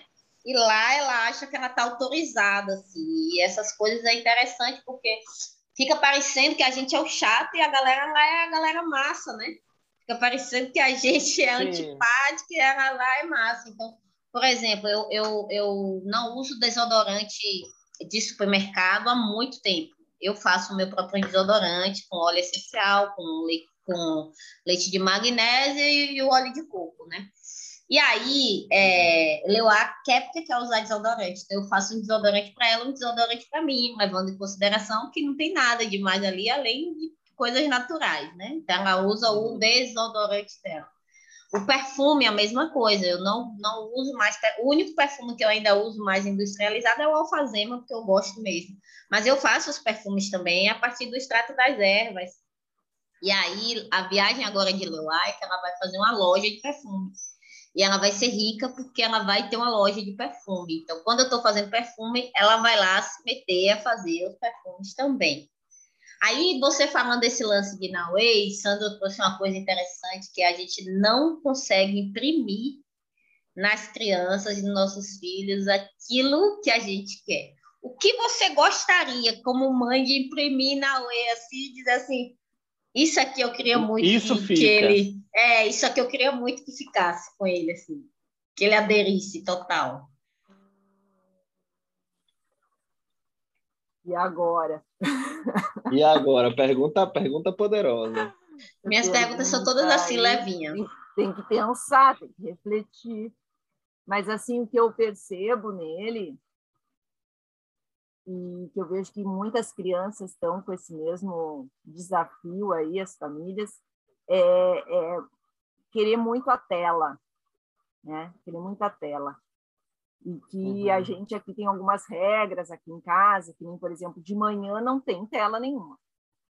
Não tem, porque antigamente ele queria acordar e já ligar o computador. Daí não, de manhã não, porque tem a, a gente se acorda, tem café da manhã para a gente ficar em harmonia e tal, né? Mas chegou de tarde, ele já quer ligar. Já quer ligar. E assim é que libera. É difícil de tirar da tela. É, sabe? aqui é a mesma coisa. E assim, uh, tem a internet tem um mundo de possibilidades, tem muita coisa legal. Só que a, o YouTube fica lançando para eles coisas nada a ver. Então, se a gente não está em cima, e, e, porque assim também está em cima e está toda hora dizendo, ai, tira isso, tira isso, também, também fica chato, né? Estraga então, a experiência. eu, faço, eu sou a chata. Eu faço assim, é, é olhar com ele e daí eu começo a fazer pergunta, né?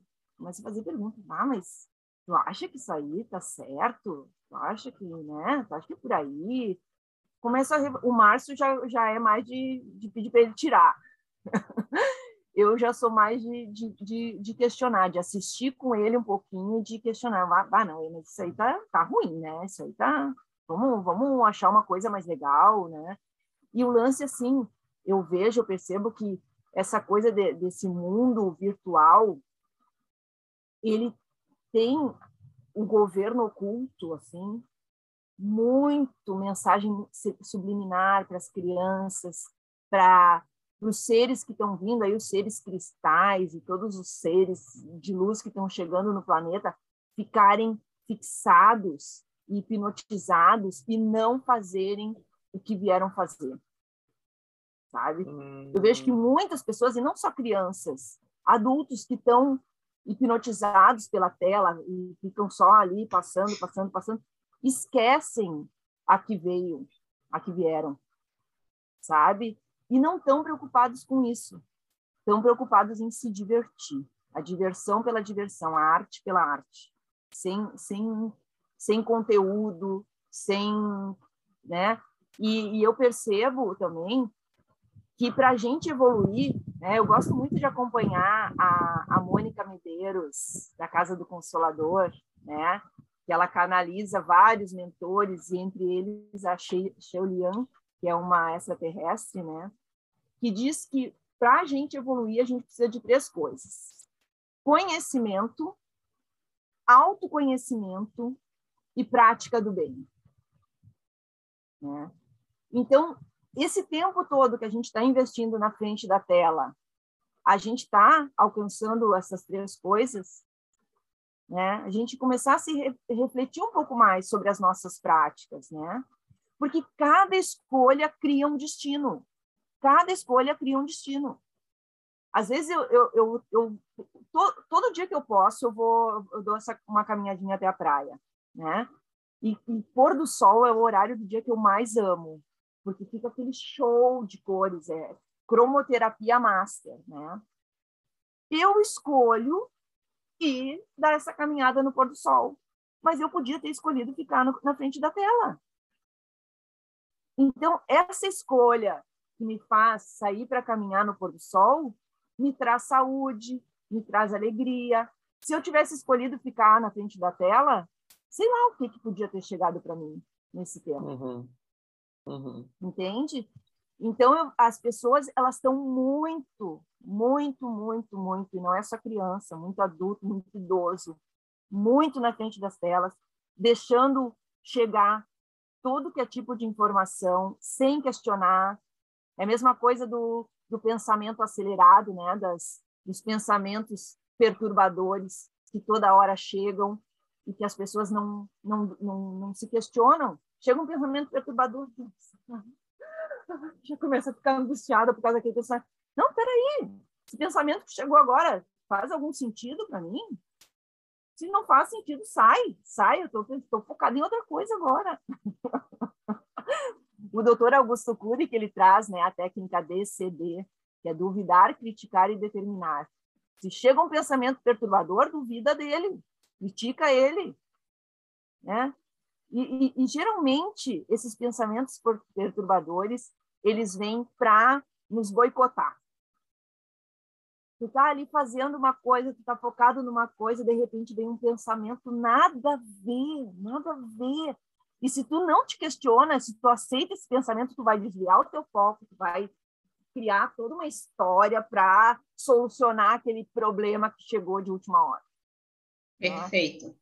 É. Então a gente tem que estar muito atento, muito atenta a, a, a, ao que a gente assiste. A gente tem que estar sempre se re refletindo sobre as nossas escolhas. Sempre. Se você pudesse imprimir alguma coisa aí, seria no Naue seria é, não era nem imprimir, era retirar o, o vício das telas, né? Uhum. Sim. Porque ele, ele, Bom, se ele tivesse assim um escudo do, contra do uso racional, do uso racional e responsável, né? Uhum. Eu disse para ele, agora com 13 anos, ele vai poder ter canal no YouTube, ele vai poder ter Instagram, 13 anos é a data.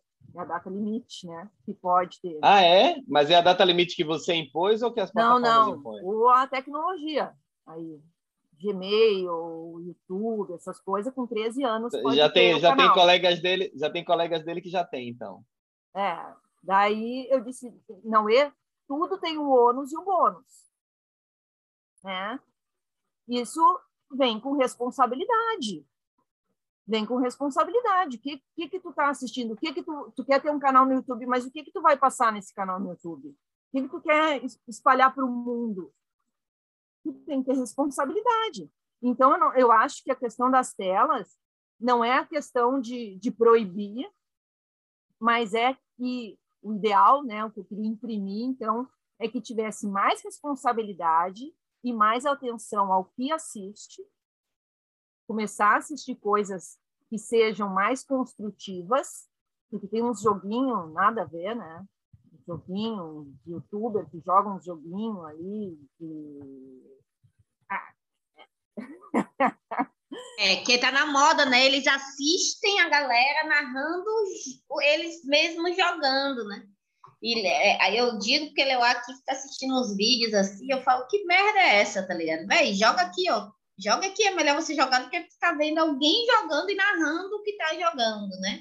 Que eu acho isso, assim, surreal. Surreal. É, é e, surreal. e, é bom você falando isso, porque é, Leuá, ela, mãe, eu quero ter um Instagram. Eu falei, não tem idade para ter um Instagram. Não, mas eu quero, eu quero. Aí eu fiz um Instagram para ela e sou eu, só eu que entro no Instagram, né? Aí eu, eu ela diz, posta tal coisa, eu vou lá e posto. Ah, aí sou eu que administro, sou eu que faço tudo, sou eu que olho tudo e é fechado, porque não, não é todo mundo que pode ir lá e ver. E aí ela fica dizendo que quer ser famosa, quer ser youtuber, então falando, velho, você pode ser famosa sendo uma médica, você pode ser famosa sendo um monte de coisa e tal. Aí ela entrou esses dias, viu no, no meu YouTube lá, nossa, mas você tem um monte de gente, você é famosa, né? Falei, não, filha, eu não sou famosa. eu sou famosa, né? Aí a gente foi aqui no shopping. Aí uma moça passou por mim, eu conversando com o Leo. Ela, ah, você é a Aline Negrindia, né? Eu falei, só. Ela, meu mãe, você é famosa. Eu dei muita risada, porque a moça falou: Ah, eu te acompanho, eu acompanho você e tal. Eu gosto muito do yoga do riso que você faz, né? Eu falei: É, eu também gosto dos seus temas de espiritualidade. Aí, quando a gente chegou em casa, Leoa falou: Ah, mãe, agora eu entendi, porque você falou que a gente não pode ficar falando qualquer coisa no Instagram, né? Aquela moça ah. nunca, nunca te viu e ela veio falar com você. Já pensou se você estivesse xingando? Eu falei, pois é, já pensou se eu estivesse xingando? Né? Então, ela, a criança ela também começa a ter essas coisas. Então, eu assiste aqui o YouTube, se aparece uma coisa com xingamento, qualquer coisa, ela fala, mãe, isso aqui não é para mim. Aí, pá, tira, sabe? Ai, mãe, eu, esses dias ela perguntou, mãe, é, merda é xingamento? Eu falei, oh. é, filha, merda é xingamento. Ela, no teatro, mas, não é. No teatro é boa sorte. Não, no teatro é boa sorte. Espetáculo, aí ela. Aí eu falo merda aqui o tempo todo. Aí ela pegou e falou assim: ah, é porque não sei quem do canal não sei que das quantas xingou merda esses dias. Falei, ah, então você já tá vendo que esse canal não é para você, né? De hoje que eu quero que ela pare de assistir esse canal. Aí ela, é mesmo, não vou mais assistir. Então, é um pouco essa, essa desconstrução, né? Porque essas essas coisas. Ela estava outro dia assistindo um filme e a gente foi percebendo. Quando o Leuá passa o dia todo jogando, ela tem pesadelo à noite. Não dorme. Então, a gente só deixa ela jogar sábado e domingo. A gente só deixa ela assistir YouTube também sábado e domingo. Então, agora a vibe dela é contar os dias da semana para chegar sábado e domingo. Aí chega sábado de manhã cedo, ela vem, mãe, hoje é sábado, eu posso jogar? Eu digo, ela é pena que é só depois do almoço. Pois é, só depois do Boa. almoço. Então, né, tem um, um pouco isso, e a criança vai começando a entender também que nem, nem tudo é para ela, nem tudo é bacana, nem tudo é legal. E eu acredito que nós, como pais, temos essa possibilidade de mostrar que você tem como usar, mas você pode usar com cautela, com medida. Estamos aqui te tutelando, inclusive, justamente por isso, uhum. né? É, ó, e falando em tempo de tela, nós já estamos há duas horas aqui, que é, não é um tempo limite de conversas, mas é o meu tempo limite. Quando vai Vamos nessa. Horas, eu, eu, já vou ficando muito cansado. Aí eu quero perguntar, eu quero pedir a Karina uma coisa que eu aprendi essa semana, e eu quero ver se a Karina faz para a gente, que é o seguinte: que você fale três frases sobre você, sendo que uma delas vai ser mentira. E aí a gente tem que descobrir qual é a mentira. Três frases. Agora tem que ser coisa, coisas que você não revelou aqui nessa conversa, porque senão fica muito fácil. Vai pensando, enquanto eu vou dando os recadinhos aqui, você vai pensando aí, três frases sobre você e uma vai ser mentira. Se a Aline quiser também, pode pensar três frases para depois falar. E aí a gente tenta descobrir quem é, qual é a mentira. Enquanto isso, eu quero só dizer, pessoal, é, quem está assistindo a gravação, e é todo mundo, porque a nossa transmissão no YouTube caiu. Então, olha, Karina, divulgar para todo mundo de novo. Eu acho que era sua mãe ou era sua alguém da tinha sua seu sobrenome estava aqui, estava é, aqui assistindo, não sei. Pela fotinha eu acho que era uma senhora, mas a foto estava muito pequena, não sei. É, manda de novo a, a, gravação agora, mas é, a maior parte da, da, nossa audiência é mesmo na gravação. Então, olha, você que está assistindo a gravação, vai no Instagram, vai no YouTube, procura Reciclade. Vocês vão encontrar lá o que a Karina está fazendo atualmente e vão encontrar também coisas que ela já fez. Ela é artista e é ganhadora de projetos, então às vezes ela consegue recursos, faz coisas maravilhosas. Então acompanhe o trabalho da Reciclade nas redes sociais.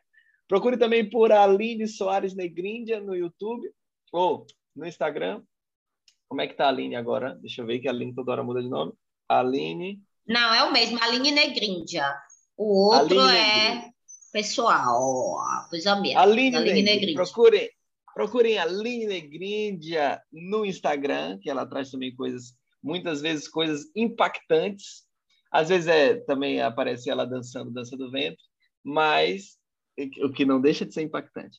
É, vejam lá, Aline Negríndia, procurem Yoga do Riso no Instagram e sigam todos os perfis de Yoga do Riso que você encontrar no Instagram.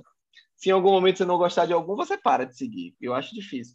Mas segue logo todos os que, que, que tem Yoga do Riso. Esse é o episódio número 6 do nosso podcast. Então, se você tiver muito de bobeira, ah, estou fazendo a faxina da casa e ainda preciso ouvir mais alguma coisa, ok. Vai lá nos, nos episódios anteriores também. Tivemos umas conversas muito maravilhosas. Ah, eu não, eu não pedi porque você estava sem violão, mas já que você está com violão, eu vou pedir. Então, Karina, fazemos o jogo das perguntas e depois você toca uma música. Pode ser? Pode. Tá. Então, eu tenho um ukulele, estou aprendendo a tocar o ukulele. Ok. Eu adoro o calorzinho da Bahia. Ok. Eu amo tomar banho de mar frio. Eita, e aí, Aline, o que, é que você acha? O que, é que você Esse... acha, Aline? Não está aprendendo com o Lelê, é mentira. Calma, não, não revela ainda, cara, não revela ainda. A gente tem que, vamos tentar nós dois chegar num consenso, nós dois chegar num consenso. Você acha que ela não está aprendendo o ukulele? Eu ainda não vi nenhum vídeo dela aprendendo a tocar o ukulele. É. Não se, mas se ela, será que ela gosta de tomar banho de mar frio? Eu acho que ela é mulher de gostar de tomar banho de mar frio, que ela gosta desses desafios. Deus te abençoe que eu detesto. Você acha que é o ukulele? você acha que é o ukulele? Então vá. Ô, Karina, é mentira. Você não está aprendendo a tocar o ukulele. Estou aprendendo a tocar o ukulele. Ah, não acredito. Eu tenho pavor de tomar banho de mar frio. Ah! Eu prefiro água quentinha. Ai, meu Deus. Então isso quer dizer que você gosta do calorzinho da Bahia. Adoro o calorzinho da Bahia, adoro a Bahia. Caramba, você, depois de duas horas de entrevista, você ainda conseguiu enganar a gente, velho. É. Ah, eu, o inverno, eu fico pensando como é que pode ter gente que gosta de inverno. De inverno, eu penso a mesma coisa. Nossa, Caramba, é. Gabi gosta de inverno, eu não consigo. Às vezes eu, eu, fico, às vezes eu fico preocupado com a mulher que eu escolhi para conviver, porque é uma pessoa que gosta de inverno, eu desconfio. Ela, Karina, outro dia eu vi um vídeo dela tomando banho no mar frio e você filmando e dizendo Deus te abençoe, Gabriela, porque eu, Aline, minha irmã, não, não mas a água, a água, ah, mas ali é tudo Instagram, ali é Instagram, porque eu sou muito mais da, da de, mais forte para água fria do que eu não gosto não, eu não gosto, ah. eu gosto da água quente, eu gosto da água do mar de Salvador. É, eu também. Eu mas olha, Aline Soares, obrigado por estar aqui comigo mais uma vez, divina essa bancada. Manda seu recado que depois a gente vai fechar com a música da Karina. Um beijo, meus bens. Siga-me nas redes sociais e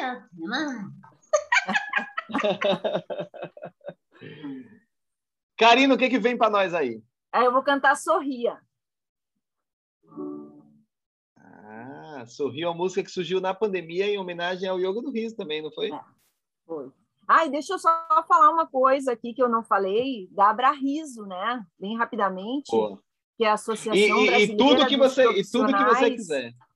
Dos profissionais do Yoga do Riso e da risoterapia, que a, que a gente está né, reunindo vários atores aí para criar essa associação. A gente já está com um CNPJ, já, já estamos com certificado digital, e agora a gente vai lançar essa semana agora uma rifa, um rifão de Natal, um sorteio no Natal, para arrecadar recursos para fazer tudo que precisa ser feito, né? Porque a gente sabe que uma instituição ela não ela precisa de recursos né, para pagar a contadora, certificado digital tem custo, tudo tem custo, né? Então, o RIFão vai ser para dar esse, esse impulso aí para os primeiros passos da Brariso, que a ideia é levar o riso para cada vez mais gente, né? E eu vejo assim esse movimento com muita força, muita gente a fim de fazer o bem a partir do, do riso. Isso é lindo, né? Fico muito feliz de fazer parte dessa história.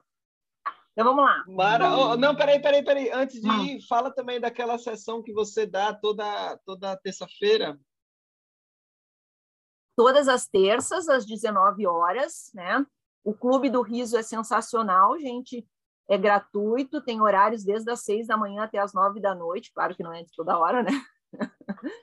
Mas é uma ótima oportunidade para rir, rir com outras pessoas e trazer todos os benefícios que o riso traz para a vida da gente. Então, as minhas Maravilha. sessões são na te nas terças às 19 horas. Horário de Brasília. Maravilha, vai lá. Vamos lá. Sorria, um sorriso contagia, eleva nossa energia, faz a nossa luz brilhar. O cérebro não diferencia se o sorriso é consciente, libera um monte de hormônios que nos deixam mais contentes. Sorrir promove alegria, é uma prática sensacional. Ajuda a curar a terra e contribui para a paz mundial. O sorriso traz satisfação, conecta a mente com o coração, aumenta a nossa vibração, faz sentir gratidão. Sorria antes de dormir. Durante todo o dia, se permita sorrir. Durante todo o dia, se permita sorrir. Sorria, o sorriso contagia, eleva nossa energia, faz a nossa luz brilhar. Sorria, o sorriso contagia, eleva nossa energia, faz a nossa luz brilhar.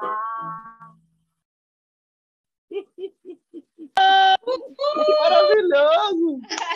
Caramba! É uma aula de yoga do riso em forma de música, né? Exato, exatamente. Caramba! Ô, Karina, qual é? Tem algum exercício do riso preferido seu nos últimos dias, assim, que tá, você está gostando mais?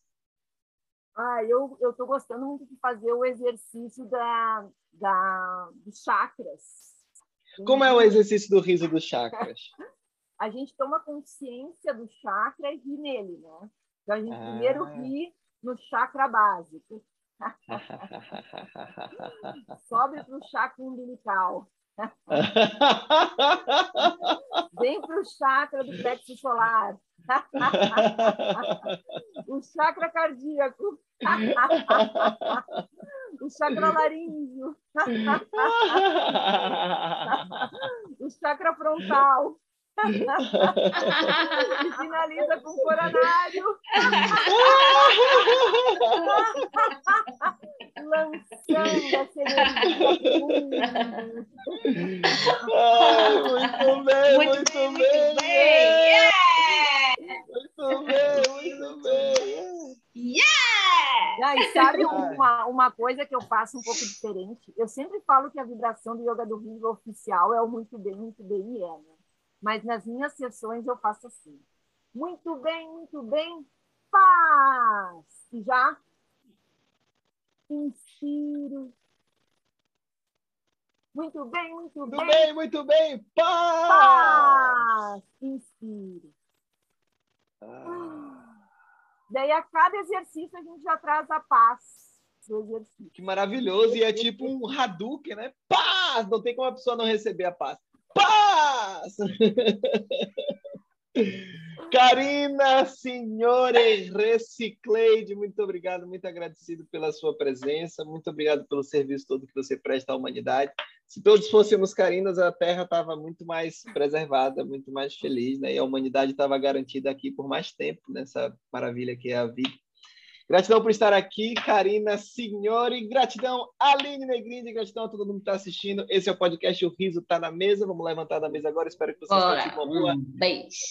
Um beijo, pessoal. Beijo, Karina. Gratidão. Obrigado. Tchau.